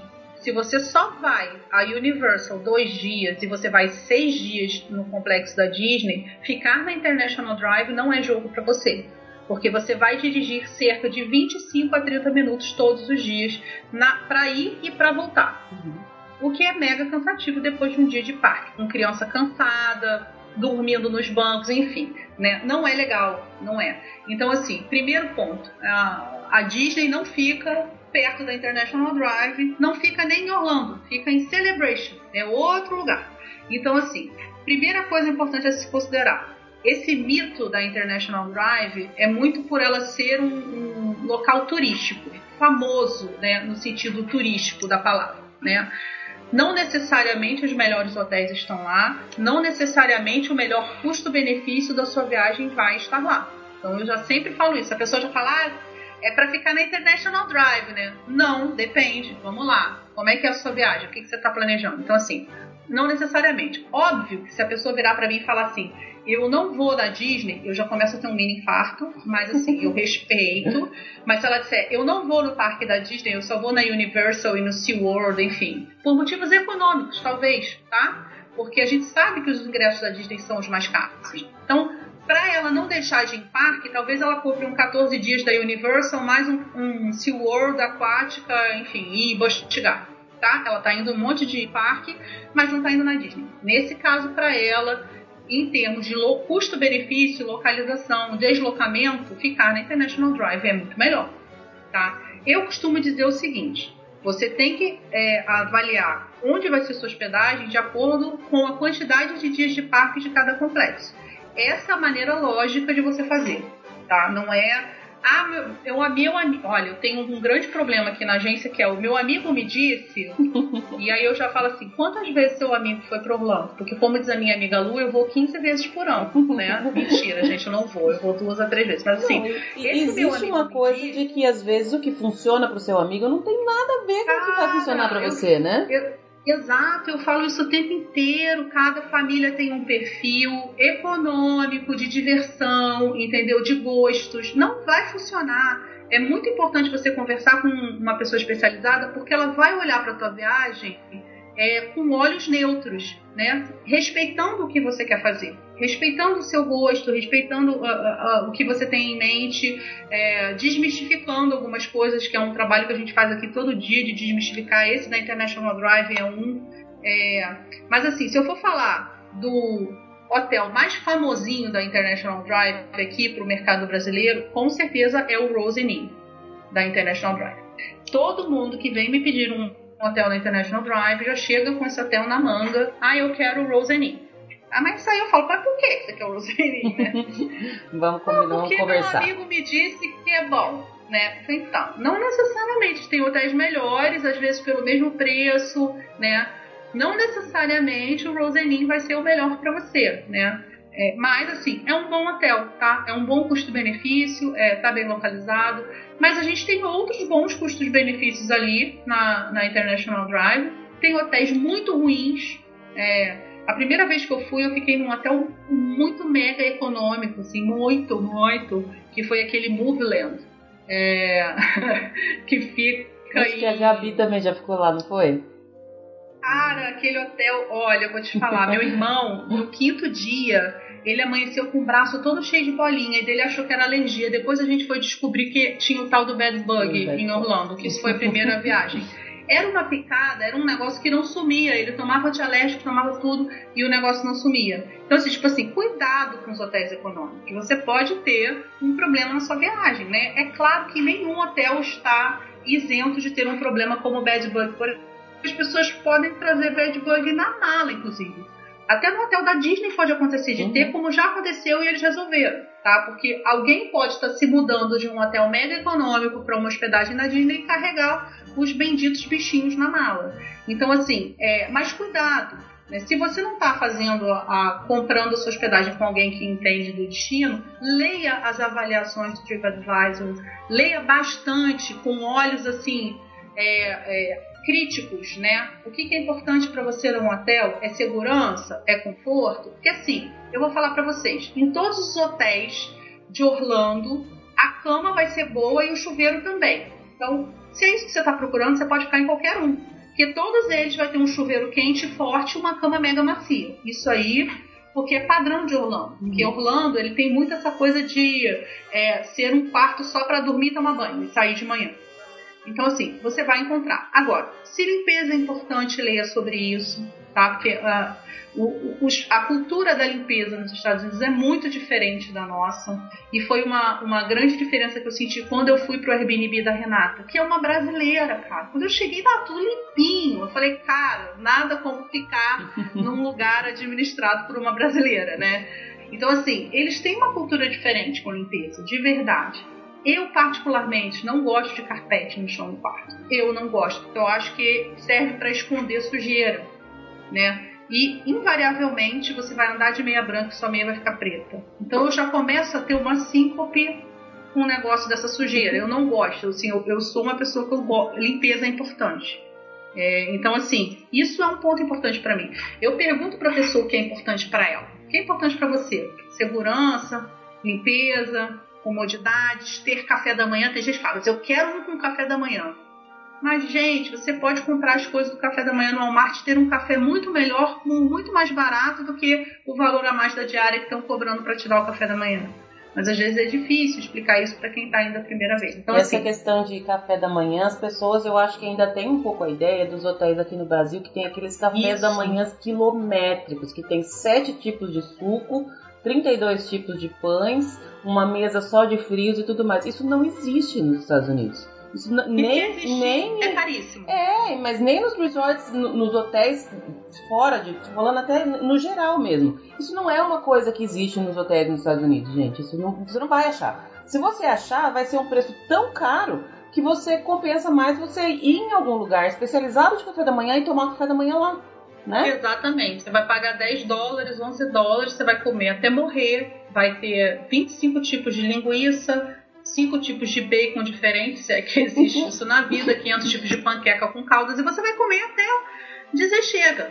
Mas assim, você vai pagar por isso, 11 dólares por pessoa. Tá? tá? Então, nos hotéis você não vai encontrar isso. É, nem a pessoa já se pergunta assim, nossa, no hotel da Disney não tem café da manhã. Não, gente, não é uma cultura nos Estados é, Unidos o hotel ter café da manhã como é a nossa cultura aqui. Então é diferente. É importante a gente conhecer a cultura de onde a gente está indo, né? Passear para a gente não ter essa estranheza tão grande é, com esses costumes de lá, tá? Mas assim, na International Drive, o campeão de pedidas é o Rosen Inn. É, não é um hotel ruim, é um hotel bom custo-benefício, é um hotel que fica muito brasileiro. É, eu acho importante, as pessoas perguntam muito para mim: ah, esse hotel, hotel tal tem transfer para o parque, hotel XYZ tem transfer para o parque, porque eu não quero pegar carro. Eu sempre falo, cuidado com transfer de hotel para o parque, hotel que não seja o hotel do complexo. Geralmente eles saem depois que o parque já abriu e voltam antes do parque fechar. Então, tipo assim, você vai ficar preso num horário que não é o horário de funcionamento do parque. Então você está jogando o dinheiro do seu ingresso fora, uhum. né? Eu, particularmente, ontem eu estava conversando com a Jaque, do Planeja Orlando, que eu, particularmente, eu desaconselho todo mundo a não ficar de carro, senão vai ficar em hotel do complexo, de um dos dois complexos, fala, cara, fica com, pega um carro, porque senão você vai ficar escravo do Uber, o que é ruim na hora de você ir embora do, dos parques, porque fica tudo lotado, uhum. né? Um monte de gente pedindo Uber, então demora às vezes meia hora, 40 minutos ou você vai ficar escravo do transfer do seu hotel se tiver e vai perder dinheiro de ingresso, porque você vai chegar mais tarde, pegar o parque mais cheio e vai sair mais cedo. Esses então, dias eu tava conversando com uma amiga que mora em Orlando e já trabalhou naquele hotel famoso que na hora que você falou assim, tem um hotel que todo mundo fala, se você falasse o nome desse hotel, eu ia fazer aqui. Mas aquele hotel que tem transfer, que todo mundo adora, e aí hum. pessoas, ela trabalhava na recepção. E aí as pessoas chegavam lá já com essa ideia de que, ah, ok, o, o hotel tem transfer para os parques, eu não preciso fazer mais nada. Chegava lá de manhã e aí falava, ah, então beleza, eu quero o primeiro, o primeiro horário. Ah, o primeiro horário tá lotado. Ah, então é. eu quero o segundo horário. Não, agora eu só vou ter o horário no, no ônibus, no transfer, que sai às 11h15 da manhã. Exato. Então, assim, eles têm transfer, tem transfer. Sai mais de um por dia, sai mais de um por dia, mas é por ordem de chegada. Então você vai ter que ir 5 horas da manhã lá para recepção pra... e não tem reserva também. Você não. tem que ir lá e esperar. Então tem uma série de, de questões que as pessoas não levam em consideração e aí depois fica se frustra, né? Isso. E nenhum desses transfers sai do hotel antes do parque abrir. Uhum. Isso é importante falar. Quando eles saem, o mais cedo é na hora que o parque abre. Então, por exemplo, o primeiro transfer é 8 da manhã, o Magic Kingdom tá abrindo às 8. Tipo, você já vai chegar atrasado, já vai pegar cheio. Tudo aquilo que a gente fala, chega antes do parque abrir, porque o parque abre a bilheteria a 45 minutos antes, uma hora antes. Você já chega, já entra, já tira suas fotos com um parque vazio, né, sem aquela muvucada na foto pra você não ter que usar depois o Photoshop. Então, assim, a gente já dá essa dica. Nunca você vai fazer isso com um transfer de hotel. E também a maioria deles só tem transfer pro Magic Kingdom e pro Epcot, né? Aí depois você isso. tem que se virar lá dentro e pegar um transporte interno para ir para os outros parques, né? Exatamente, ou seja, você vai perder mais tempo. Então, se você estiver hospedado em hotéis fora do complexo, gentileza.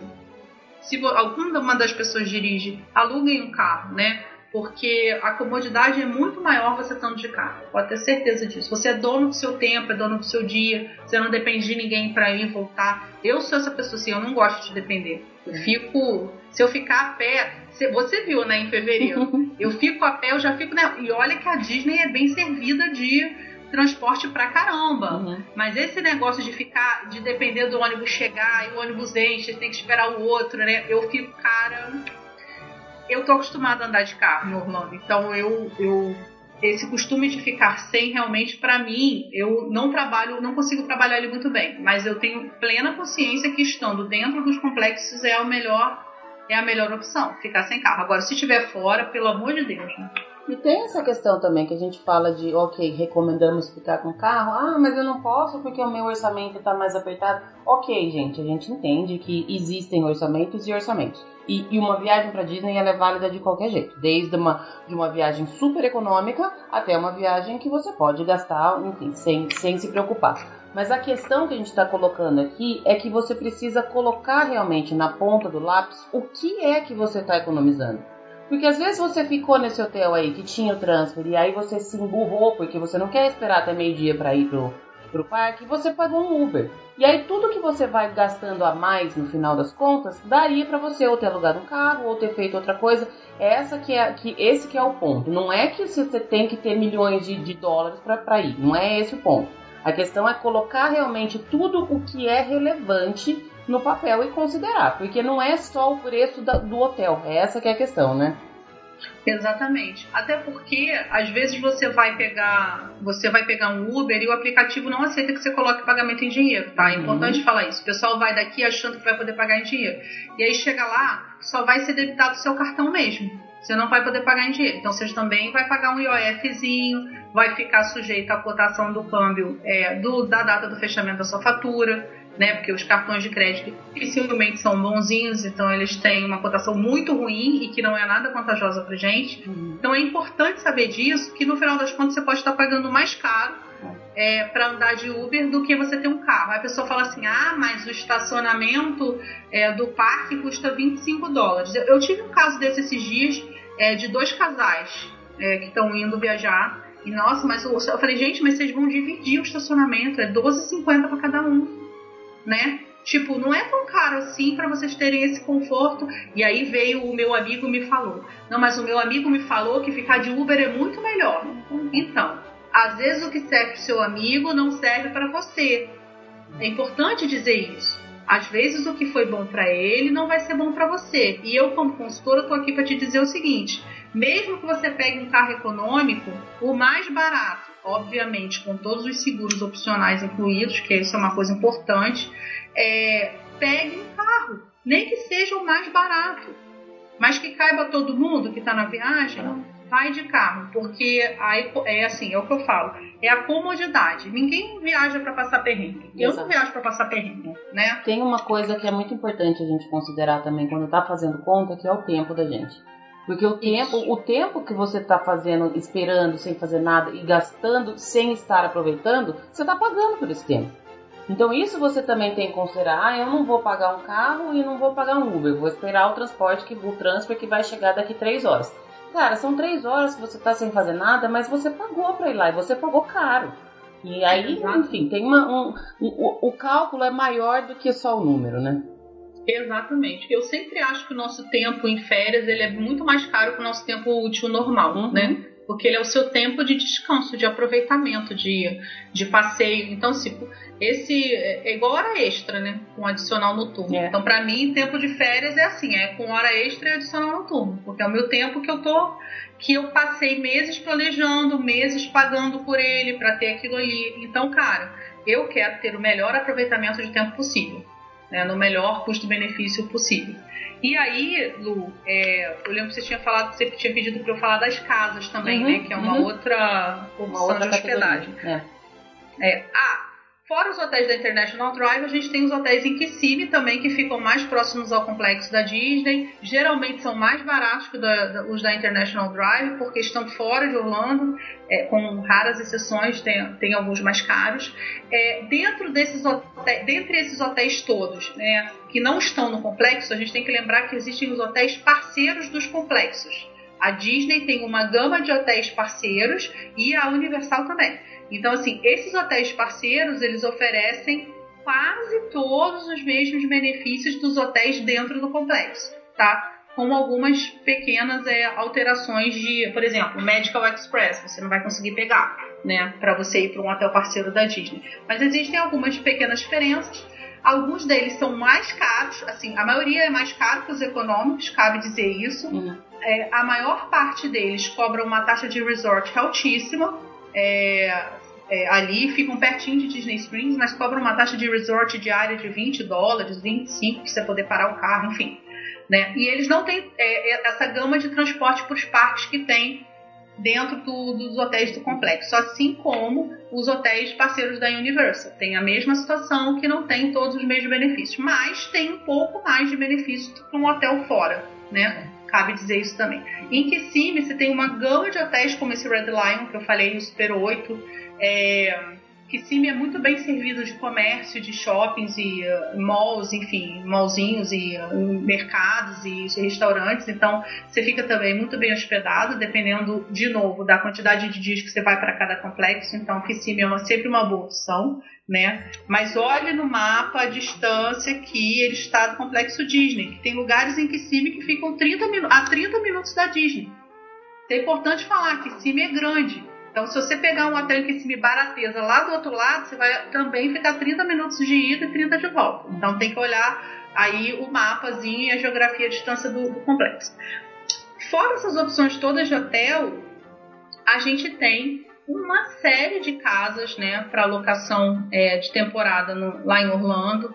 Uma boa parte delas é de brasileiros. É, tem sido um investimento muito forte que quem pode fazer, né? Está fazendo de comprar essas casas. Então é legal que você vai falar com o proprietário, o proprietário é brasileiro, ele vai resolver todos os problemas né, ah, que você tiver na sua, na sua hospedagem.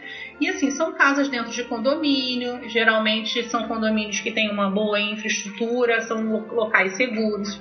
É, o padrão das casas é muito alto, é um padrão assim, bem diferente do nosso aqui. É, né, de alto padrão mesmo. Quando eu digo alto padrão, a decoração é muito bonita, o acabamento é tudo muito bonito. São casas de 3, 4, 5 quartos às vezes. Então, é, só que quando é que isso vale a pena? Tá? Ficar numa casa.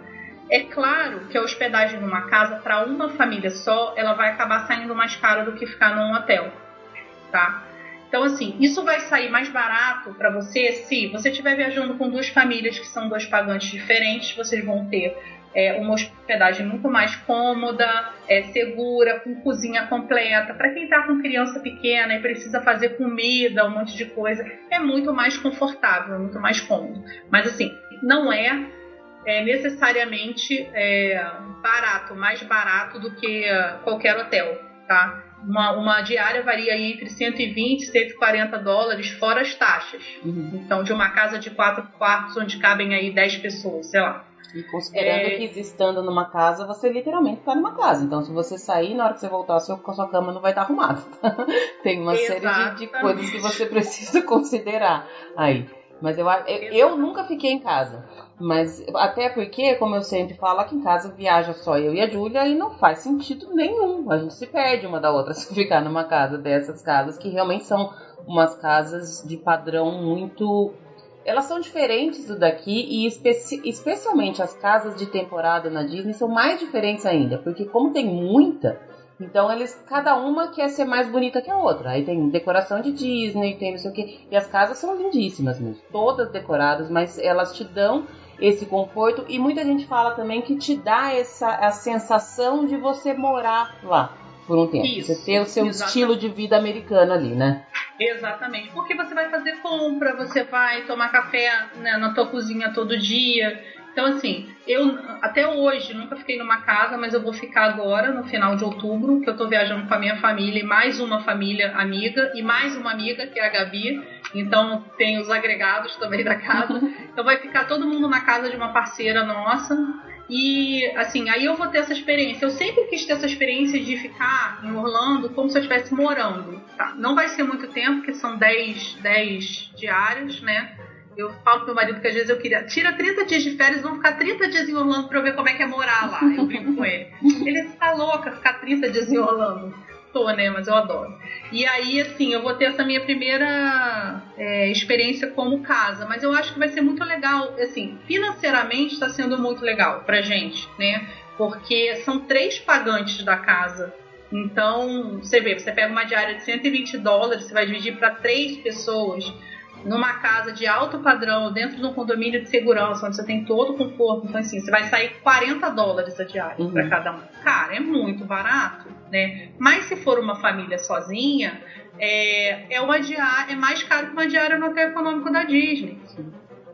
Então, é isso que as pessoas têm que botar né, na, na, na ponta do lápis. Fora as casas, é, também tem a opção de hospedagem do Airbnb, que a gente estava falando. Orlando tem uma, uma oferta muito grande de Airbnb. Eu, não, eu nem sabia, né? Na verdade, o mundo inteiro tem uma oferta muito grande de Airbnb. É, assim, eu conheci o da Rê E eu gostei muito dessa proposta, né? De, é uma proposta mais econômica, é uma proposta onde você tem um acolhimento. É, quando você está viajando sozinho, por exemplo, eu acho é muito seguro que você não tá sozinho, na verdade, tem uma pessoa que sabe se você voltou ou não, e eu acho que isso é muito importante para quem tá sozinho. Eu já viajei sozinha. Então, é aquela pessoa que se você não chegou até três da manhã, da manhã a pessoa fala, opa, alguma coisa aconteceu, né? Cadê minha hóspede, né? Que o hotel não tem esse controle se você tá entrando ou saindo do quarto. Mas quando você tá numa casa de Airbnb, o host tem essa, é, é, essa, esse controle, né? De cadê meu hóspede que sumiu? Sumiu, né? Não apareceu mais. Então, assim, é mais seguro, principalmente para quem está viajando sozinho, né? Mas o Airbnb você tem que ter cuidado, como você tem que ter cuidado em tudo na vida que você vai fazer, né? Procurar os, os, os rostos que, que tem o diamantezinho, que são os premiados, né? Super premium, que eles chamam, que são muito bem recomendados, onde você tem um monte de review sobre ele, falando. Então, assim, isso é importante se você não fala inglês e, e vai para Orlando e vai ficar no Airbnb, procura uma casa de um brasileiro, né? Porque você vai se sentir mais à vontade, mais confortável para se comunicar e fazer tudo do que você precisa. Então, assim, tudo tem, né? É, o lado bom, toda hospedagem tem o lado bom e o lado ruim. Qual é o lado ruim do Airbnb, né? Às vezes você tem Airbnb que o banheiro é compartilhado, por exemplo, pode ter mais três quartos e aí é um banheiro só, né? Ou você pode não não é, é, como você tem um convívio maior com os outros hóspedes, né? Porque geralmente a sala, a cozinha são lugares comuns é, dentro ali da hospedagem, você pode não gostar de alguém, enfim, né? Mas isso também pode acontecer no hotel.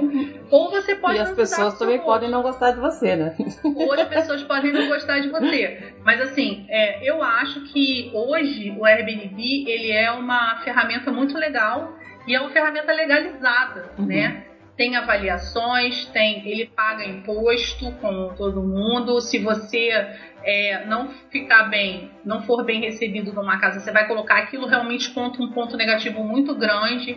Então eu acho que é uma, uma boa é, opção. Eu fiquei no Airbnb em Lisboa, cara. Porra, fiquei muito bem. Você não tem noção. Fiquei num apartamento e eu, olha, eu só não fiquei nele na volta porque eu não tinha. Mas assim, não tem nem comparação com ficar no hotel sabe? É muito legal. Você se sente achar, ai, tô morando em Lisboa. Moradora. Vou ali no mercado fazer umas compras. Aí eu fui no mercado. Mas é muito legal, assim. A gente pegou uma host também. Eu, quando fui procurar, eu procurei uma super premium, uma, né, que lá no caso de Lisboa foi a Suzana. Então, assim, é, isso é importante. De tudo que você vai procurar de, de hospedagem, né? É claro que quando você está em hospedagem dentro dos complexos, que são hospedagens, né, vamos botar aí entre aspas, né, renomadas, né, onde não pode ficar devendo nada para o hóspede e tal, lá você não precisa pesquisar tanto. Em qualquer uma que você ficar, você vai ficar bem, tá? Agora, assim, quando você está fora dos, desses grandes complexos, você tem que pesquisar, você tem que ler reviews. Se você está sozinho, para você não se ferrar, você tem que ler review, você tem que saber se o hotel é seguro, você tem que saber se o hotel é limpo, você tem que saber se já teve problema de arrombamento de porta no hotel, se já roubaram coisas no hotel. Né? São assim, se às vezes você não lê nas entrelinhas e você pega um hotel, ai, barateza, taxa que 150 reais a diária. Aí quando você vai ver na entrelinha, e eu já peguei cliente que tinha fechado o hotel assim, não reembolsável taxa de resort 20 dólares por dia. Põe, Então, tipo assim, o barato que saiu caro. E, tipo, te cobra uma taxa de resort e não te oferece um serviço de resort. Isso aqui é o mais maneiro. E hoje em dia não tem, não tem desculpa, né, nega? Porque todas as informações estão de fácil acesso para todo mundo. Você só precisa ter internet. Só. Mais nada. E, e boa vontade para pesquisar. Porque não adianta Exato. você fazer as coisas correndo porque o fulano falou, porque o ciclano falou, e depois fazer testão no Facebook, né? Aí não adianta nada. Né? Exatamente. E uma coisa que é importante dizer também, que, é, por exemplo, quem vai fazer é, reserva no site da Disney, é, a pessoa às vezes não necessariamente ser obrigado a fazer a reserva com uma, agência brasileira, tá? É óbvio que quando você faz a, a, reserva com a agência brasileira, você vai parcelar em uns sem juros, né, em reais, ou vai pagar IOF e tal.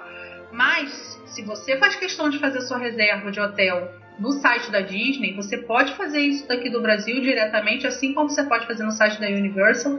É óbvio, eu sempre acho que você ter acesso às facilidades quando você pode né, pagar por essas facilidades é melhor você pagar aqui no Brasil, já sair com tudo pago, porque você tem que lembrar o seguinte: para fazer uma reserva de hospedagem na Disney, você vai ter que pagar o valor de uma diária para garantir a reserva no ato da reserva, em dólares, no cartão de crédito, com IOF, sujeito à cotação do câmbio do dia, da fatura, do fechamento da fatura. E você tem até a data do seu check-in para é, quitar a sua reserva, né? Ou seja, ah, eu posso pagar minha reserva lá em dólares? Pode. Você vai comprando seus dólares aqui, 100 dólares por mês, e chegar lá você paga a sua reserva também, não tem problema, tá? É, a Disney, muito espertamente, está começando a pegar um, alguns golpes que estavam sendo aplicados no sistema dela, né? E está fazendo já algumas correções. Por exemplo, antigamente a gente podia fazer uma reserva e a gente podia cancelar essa reserva até uma semana antes da data do check-in que a gente recebia o dinheiro de volta. Aí o mais engraçado de tudo é que quando a gente cancelava a reserva, o Fast Pass de 60 dias continuava lá. Ou seja, você usava o benefício e não ia mais ficar no hotel da Disney. A Disney já corrigiu esse problema, né? Porque tinha muita gente espertinha fazendo reserva no hotel da Disney só para pegar o benefício e depois cancelava e não pagava nada por isso, tá? Porque a Disney tem essa facilidade de que a reserva pode ser paga lá no check-in. Então, agora a reserva só pode ser cancelada, totalmente reembolsada até 30 dias antes. Se não tem uma se taxa. Se passar, né? se não tem uma taxa, uhum. né? E aí, se você for querer manter os seus fast pass, você vai ter que pagar a taxa para cancelar. Uhum. Então, assim, aos poucos eles vão corrigindo esses furos, né? É, do sistema que a gente luta tanto contra o tempo inteiro, é. né? Aqui como, como agentes que trabalham sério, pessoas que respeitam, né? É, porque a gente, assim, tem gente de todo tipo, tá? Então, tem profissional muito sério nesse mercado e tem profissional que fica aqui pensando em burlar o tempo inteiro as regrinhas, né? Eu gosto muito de, de conversar com pessoas que, que desenvolvem um trabalho como o seu hoje, não apenas como agência, mas como consultoria. E eu escolho muito bem as pessoas com quem eu falo, porque você sabe disso. Eu sou muito contra jeitinho.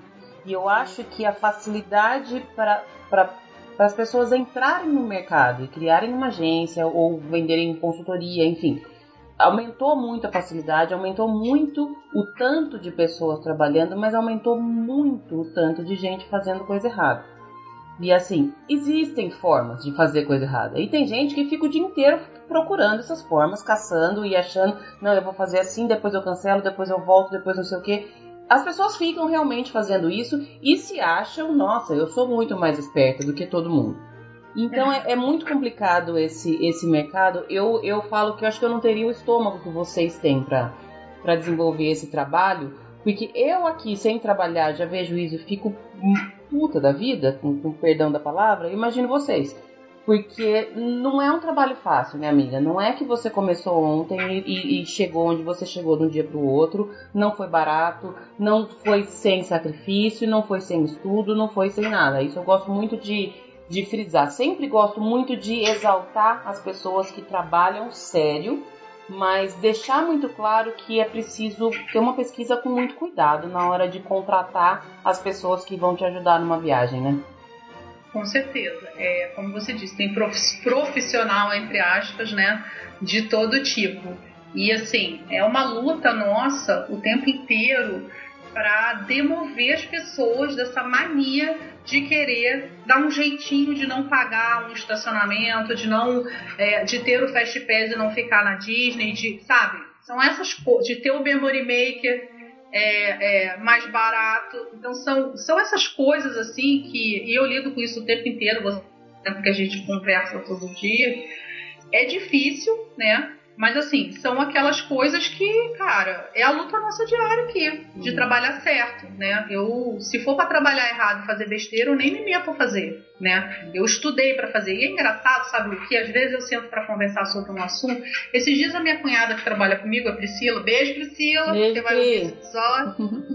Ela tava falando para mim assim: "Caraca, você sabe muito de restaurante Disney. Como assim que você sabe isso tudo?" Aí eu falei: "Gente, eu sei isso tudo". Eu fiquei assim, Cara, eu sei. E quando eu fiz a live sobre alimentação em Orlando, eu falei: caraca, eu sei mesmo, muito de restaurante. Mas assim, é vivencial, entendeu, Lu? É tudo vivencial. Você vai, você provou, você experimentou e, cara, caráter, bicho. Não tem jeito, é. você não vai ensinar ninguém a ter. Ou você veio no mundo com ele, né? Ou, ou você veio no mundo com ele e beleza, ou você veio no mundo sem ele, a sua família botou ele em você no tapa, entendeu? Ou você não tem, bicho, não adianta. Então, assim, eu apenas não luto. Quando o cliente vem para mim falar assim, ah, mas tem uma empresa que falou que vai fazer isso. Bicho, então olha só, fecha com eles, porque eu não trabalho desse jeito. Uhum. Nenhuma empresa séria vai trabalhar desse jeito. E assim, eu já cheguei a dizer, não é uma empresa, é uma pessoa física com a qual você está lidando, você não tem garantia nenhuma, não é uma agência é, é, registrada no cadastro, que tenha CNPJ, que trabalhe direito, que trabalhe com operadora de seleta Disney, não é, porque nenhuma oferece isso. Nenhuma oferece esse benefício que você está me trazendo aí. Então, não. Tipo, eu não posso te dar uma coisa que nem a Disney oferece. Exatamente. Não existe almoço grátis, né, amiga? Se tiverem te oferecendo isso, tá errado. Tá errado mesmo. Então, é, é, é só. É, é, e eu, assim, eu, às vezes eu fico vendo post de, de, grupo de Facebook, sempre gosto de comentar sobre isso, que é o que mais tem. Gente, aonde eu compro ingresso barato? Não compro. Cara, o ingresso, é lógico que tem uma variação, algumas agências conseguem cobrir, conseguem dividir mais vezes e tal, não sei o quê. É. Mas se o ingresso custa 100 e a pessoa tá te vendendo ele a 50, tá errado. Tem porque o ingresso problema, né? custa 100. Simplesmente. Exato. Simples assim. Eu já peguei, por exemplo, hospedagem Disney. A hospedagem é, era, se você entrasse no site da Disney, era 150 dólares. Só que a pessoa estava fazendo, sei lá, a 100 dólares. Eu sei o que a pessoa estava fazendo, né? Eu sei exatamente o que a pessoa estava fazendo. Ela estava usando um benefício dela para vender para uma terceira pessoa e ganhar dinheiro em cima. Só que, cara, a gente que trabalha, que é uma empresa direitinho, legalizada, eu não posso é, é, é, corroborar com um negócio desse. É. Eu falo, gente, não, eu, amiga, eu já falo assim, faz uma gentileza, entra no site da Disney para você ver o valor da diária em dólar. Uhum. Como que esta pessoa está te vendendo a diária 80% mais barato? Não tem, não existe. Você tem alguma garantia disso? É. A gente, falando nessa questão que você falou, assim, de usar um benefício de outra pessoa, Existem algumas, especificamente na Disney, que é onde eu sei, existem algumas épocas que aí você consegue sim algumas tarifas mais baixas, sim. independentemente de você ter um annual pass, independentemente de você ser membro de DVC, porque esses são casos específicos. Mas eu sei que na Disney tem essas, essas ofertas e é muito importante ficar de olho nessas ofertas porque elas são bem, bem substanciais, né? Sim, elas chegam a 25% de desconto na diária e é importante dizer que essas ofertas elas chegam para a agência também. A uhum. gente também recebe é, é, os quartos, é, obviamente que dentro da, da disponibilidade que a, a, Disney coloca, mas a gente também recebe os quartos com essas tarifas diferenciadas, né? É, tanto na, na, na Universal, o, o, quem é Annual Pass da Universal também tem desconto para as tarifas de hotel, assim como quem é Pass Holder tem também na Disney. E é importante dizer, até porque a gente aproveitou isso, né, Lu? É, elas, elas aparecem é, essa, essas tarifas com desconto e elas se esgotam muito rápido porque a disponibilidade de número de quartos que eles colocam para essa tarifa é muito menor que o valor total do, que a quantidade total dos quartos. Então isso já é importante de falar. Então se você correr para você pegar, você pega mais rápido e você vai conseguir garantir, né? Ano, esse ano, quando a gente foi, a gente pegou a tarifa de pass holder para os três hotéis da Disney. Uhum. Então a gente pagou bem mais barato, né, do que o valor normal. É, mas existem as promoções para uh, o público normal e elas aparecem assim, são sazonais. Ah, agora a gente está em julho, ah, apareceu promoção para setembro, 25%. Aí tá, daqui a pouco aparece para fevereiro. Então ele vai assim. E o legal é assim, você quando você faz a sua reserva no site da Disney, você consegue ir migrando a sua tarifa, né? Se você fez ela numa reserva cheia, isso eu acho que é é a maior é, é o maior benefício de você fazer a reserva direto. Isso não acontece com a agência, tá? Se você for fazer com a agência, a gente vai cancelar a reserva anterior e vai fazer uma reserva na tarifa nova. É, no, nova.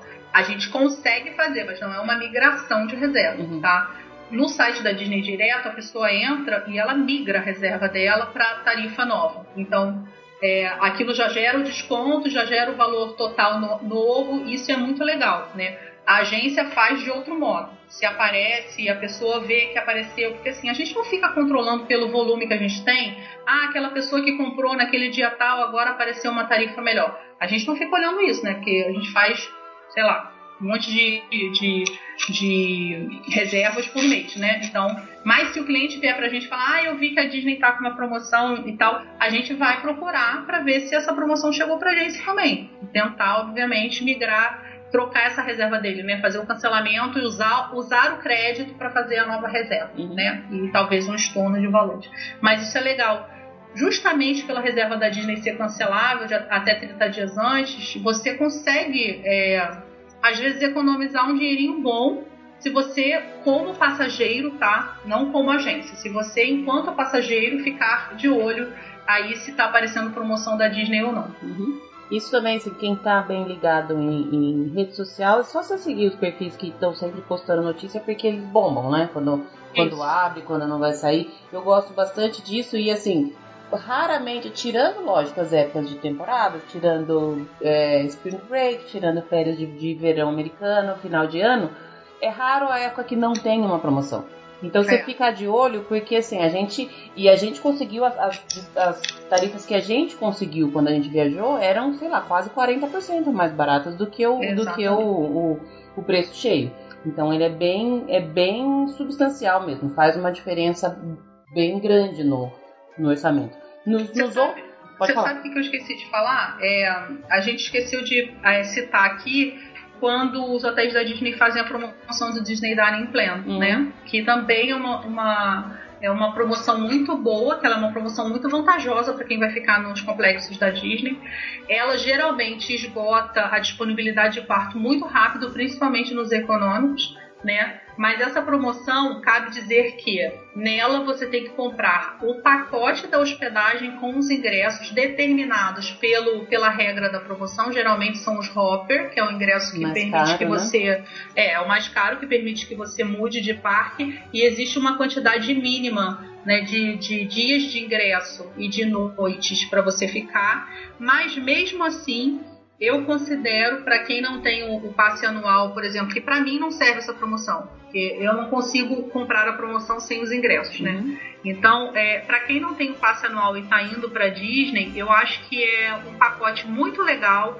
Primeiro, é, se você fica no econômico, você ganha acesso é, ao, ao plano de refeição, que é o de snacks e, e balcão, né? Serviços de balcão, isso, é o Quick.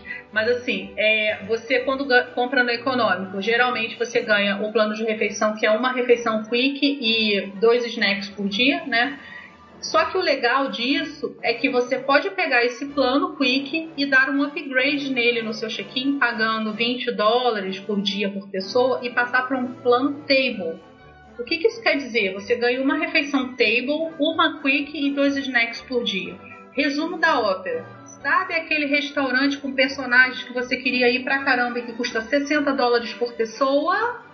O seu plano table vai cobrir. Né? Então isso é muito legal, né? E você vai ter um gasto muito menor, tá? Então é uma promoção que cabe sempre aproveitar. Eu gosto, eu eu acho que o dining plan ele é muito cômodo. Eu tenho uma é. opinião é. bem bem não sei, acho que até peculiar sobre ele, porque ele, para mim, pelo menos, especificamente, ele nunca se pagou.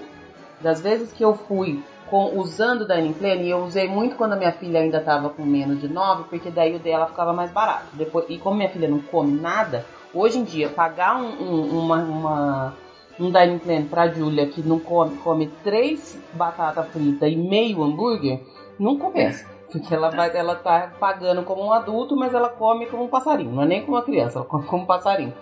Mas quando ela era criança e saía mais barato, eu fazia pela comodidade. E, e, a gente se engana, né? Porque você sai comendo sem parar e você não tá pagando aquilo. Apenas você só passa a sua pulseira lindamente maravilhosa, não tá saindo fisicamente os dólares do seu bolso naquele momento.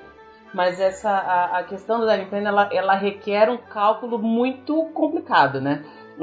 Quando, a, fiz. quando a gente estava fazendo em fevereiro também é uma É. planilha gigantesca que você tem que fazer Exato. se compensa aonde você vai comer, porque você não vai gastar um crédito snack com uma pipoca refil.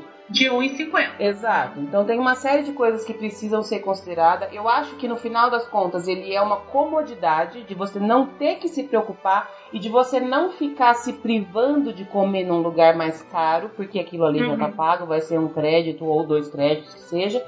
Mas é um, é um cálculo interessante e eu toquei nesse ponto justamente porque até mesmo na questão do Dining Plan Free, você precisa ver se você se enquadra dentro daquilo. Será que você precisa mesmo de ingresso hopper? Será que você precisa mesmo desse X número de noite? Porque às vezes você acaba ajustando ali para fazer valer o dining plan e no final das contas está pagando mais caro.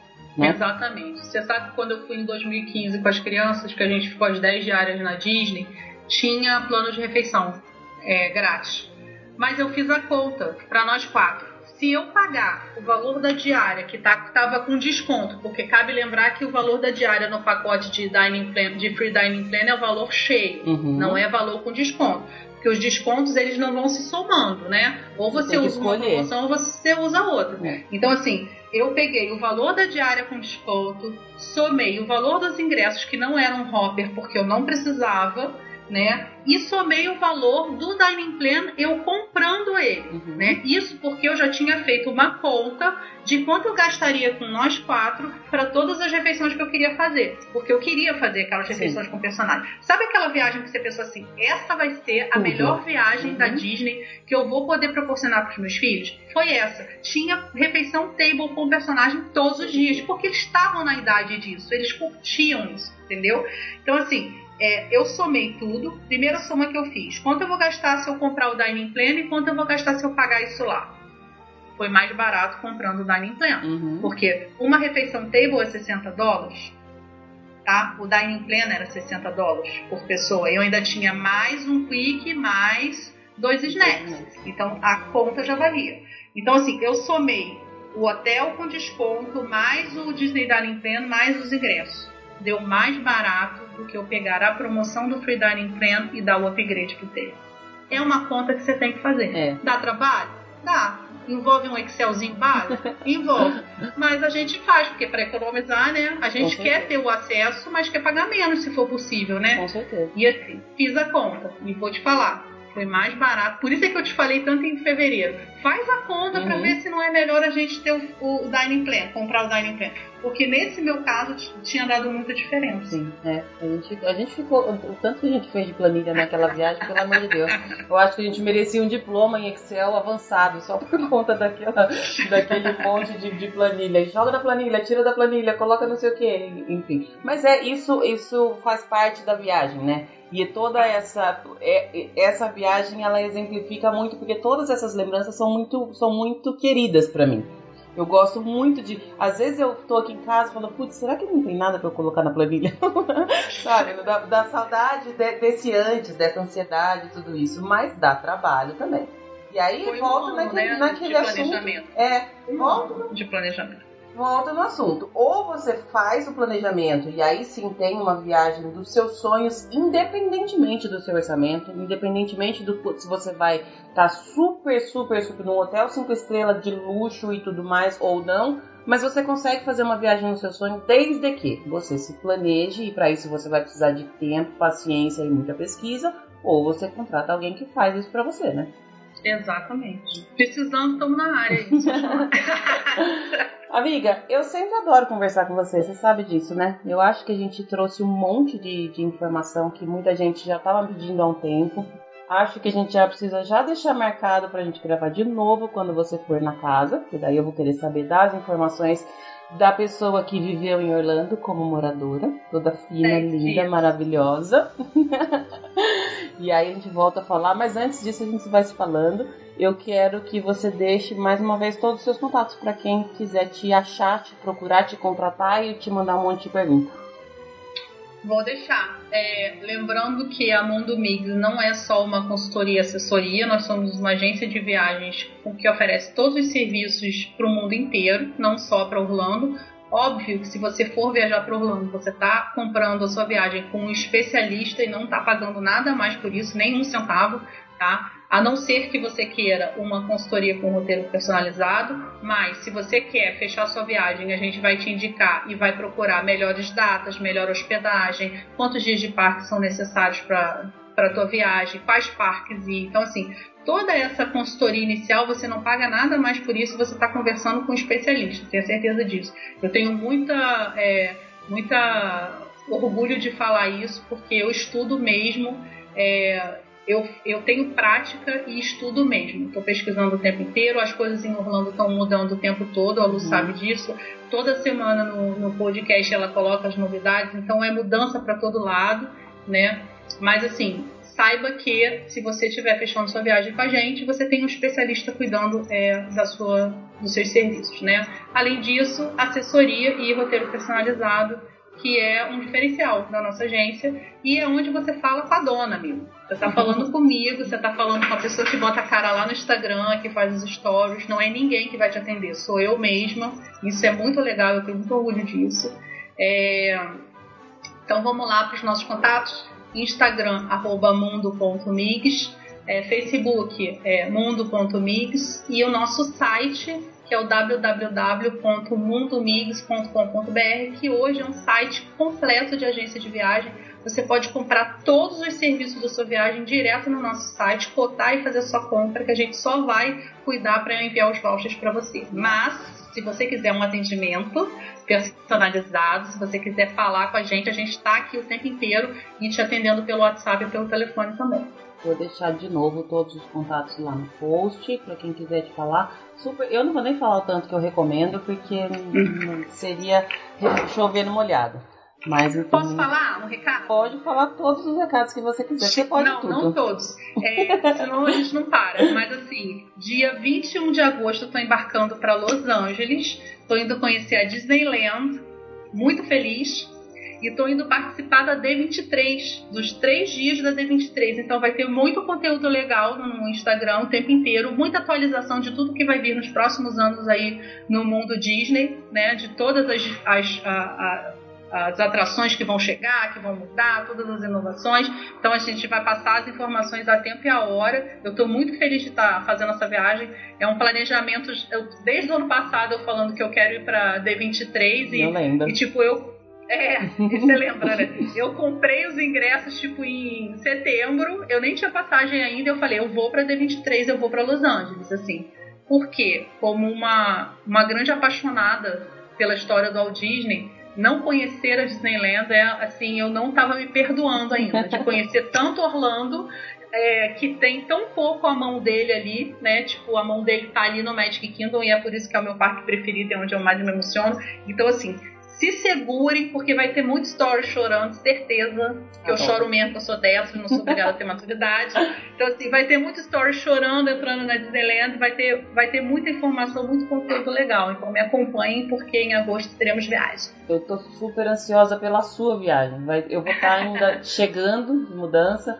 Eu teve uma época atrás, quando você começou a fazer as suas pesquisas de achar, e aí eu lembro que teve uma promoção, se eu não me engano, na Black Friday o ano passado do, do daquele ingresso para D23, do, do, ticket da D23 e tal. Eu falei, putz, eu vou comprar. Eu quase comprei o negócio sabendo que era fisicamente impossível. Vou ter chegado duas semanas na minha casa nova. Mas enfim, tô dando graças a Deus que você vai estar tá lá. E eu já recomendo para todo mundo que estiver aí ouvindo, já gruda na Migs. Gruda na Migs, porque assim, Stories é, não falta, eu adoro os stories dela e eu sou chata pra stories, sou bem chata é. mesmo. Já falei, às vezes eu falo assim, segue a sua blogueirinha. Isso daí é tudo indiretinha que eu dou, tá? Eu também sou dessa. Mas a Aline vocês podem seguir e eu tenho certeza que ela vai trazer um monte de, de informação legal. Tô super ansiosa pela viagem dela. E é essa coisa, eu gosto de, de ver o tanto que você se emociona, porque é, é a gente lá. Não é uma pessoa que está lá trabalhando, é uma pessoa que está lá e, está com o olhinho brilhando, literalmente. Então isso faz toda a diferença. Super recomendo, já põe aí num, num Best Friends, ativa as coisas tudo aí do Instagram, que eu nem sei direito como é que faz, mas enfim, é, é, recomendo também. Bora comigo, que eu levo todo mundo junto na viagem. É se não for para se emocionar, né, Lu? Eu nem saio. Ah, melhor nem ir, né? Melhor nem ir. Ah. Aline, adorei. Vou deixar de novo todos os seus contatos lá, mas eu acho que a maioria das pessoas aqui já sabe. Tava falando para você antes de, de começar de gravar que o seu primeiro episódio ainda é um dos mais ouvidos aqui da, do podcast e a gente está sempre se falando e tem sempre gente que está chegando por aí pelo podcast ou que vem para cá por aí, né? A gente tá trocando os, os seguidores aí, né? É verdade. Ficou, tem uma frase que ficou muito do meu primeiro episódio que eu participei, que eu falei assim, e foi sem pensar, foi uma frase de coração mesmo, mas que marcou muito o episódio, que foi falar que a Disney é um sonho possível, uhum, né? Uhum. E muita gente já veio falar para mim que escutou o podcast, da, esse que eu participei do primeiro episódio, e que, cara que levou isso no coração. Sim. Tipo, achava que não era, que nunca poderia ir e que a partir daquilo tudo mudou. Eu mesma já, já repeti isso várias vezes depois. E as pessoas, tem algumas pessoas que falam assim: ai, conheci seu podcast adoro, mas a Disney ainda tá muito longe. Eu falei: não, não tá longe. Começa, começa, nem que seja para daqui seis anos a sua viagem, mas começa hoje. Porque daqui seis, os seis anos vão passar de uma forma ou de outra. E o dinheiro você vai gastar, gente. Põe porque você gasta mesmo, não adianta. Então, assim, devagarzinho, planeja. Hoje em dia está cada vez mais fácil. Eu também afirmo, não é uma viagem barata, não adianta achar que vai ser barato, porque não vai, mas ela não é impossível. Então, e, e aí tem muita gente super, super, super eficiente, como a Aline, que está aí para te ajudar a colocar em prática esse plano. Tamo junto. Um beijo. Até a próxima, já sei que você volta. Eu não vou falar que as portas estão abertas, porque se eu não te chamar, você se chama e é assim mesmo que tem que ser. É fato. Obrigada, Lu. Obrigada a você. Super prazer participar, você sabe, né? Porque a gente pensa igual, a gente tem mesmo, os mesmos objetivos de levar a informação correta, a informação certa, né, para as pessoas. Então, cara, sempre um prazer, a conversa com você flui fácil, você sabe disso, né? Não é à toa que a gente é amiga. Então, assim, quando precisar, tô por aqui. E quando não precisar também. um beijo. Precisar, beijo, tchau. Tchau.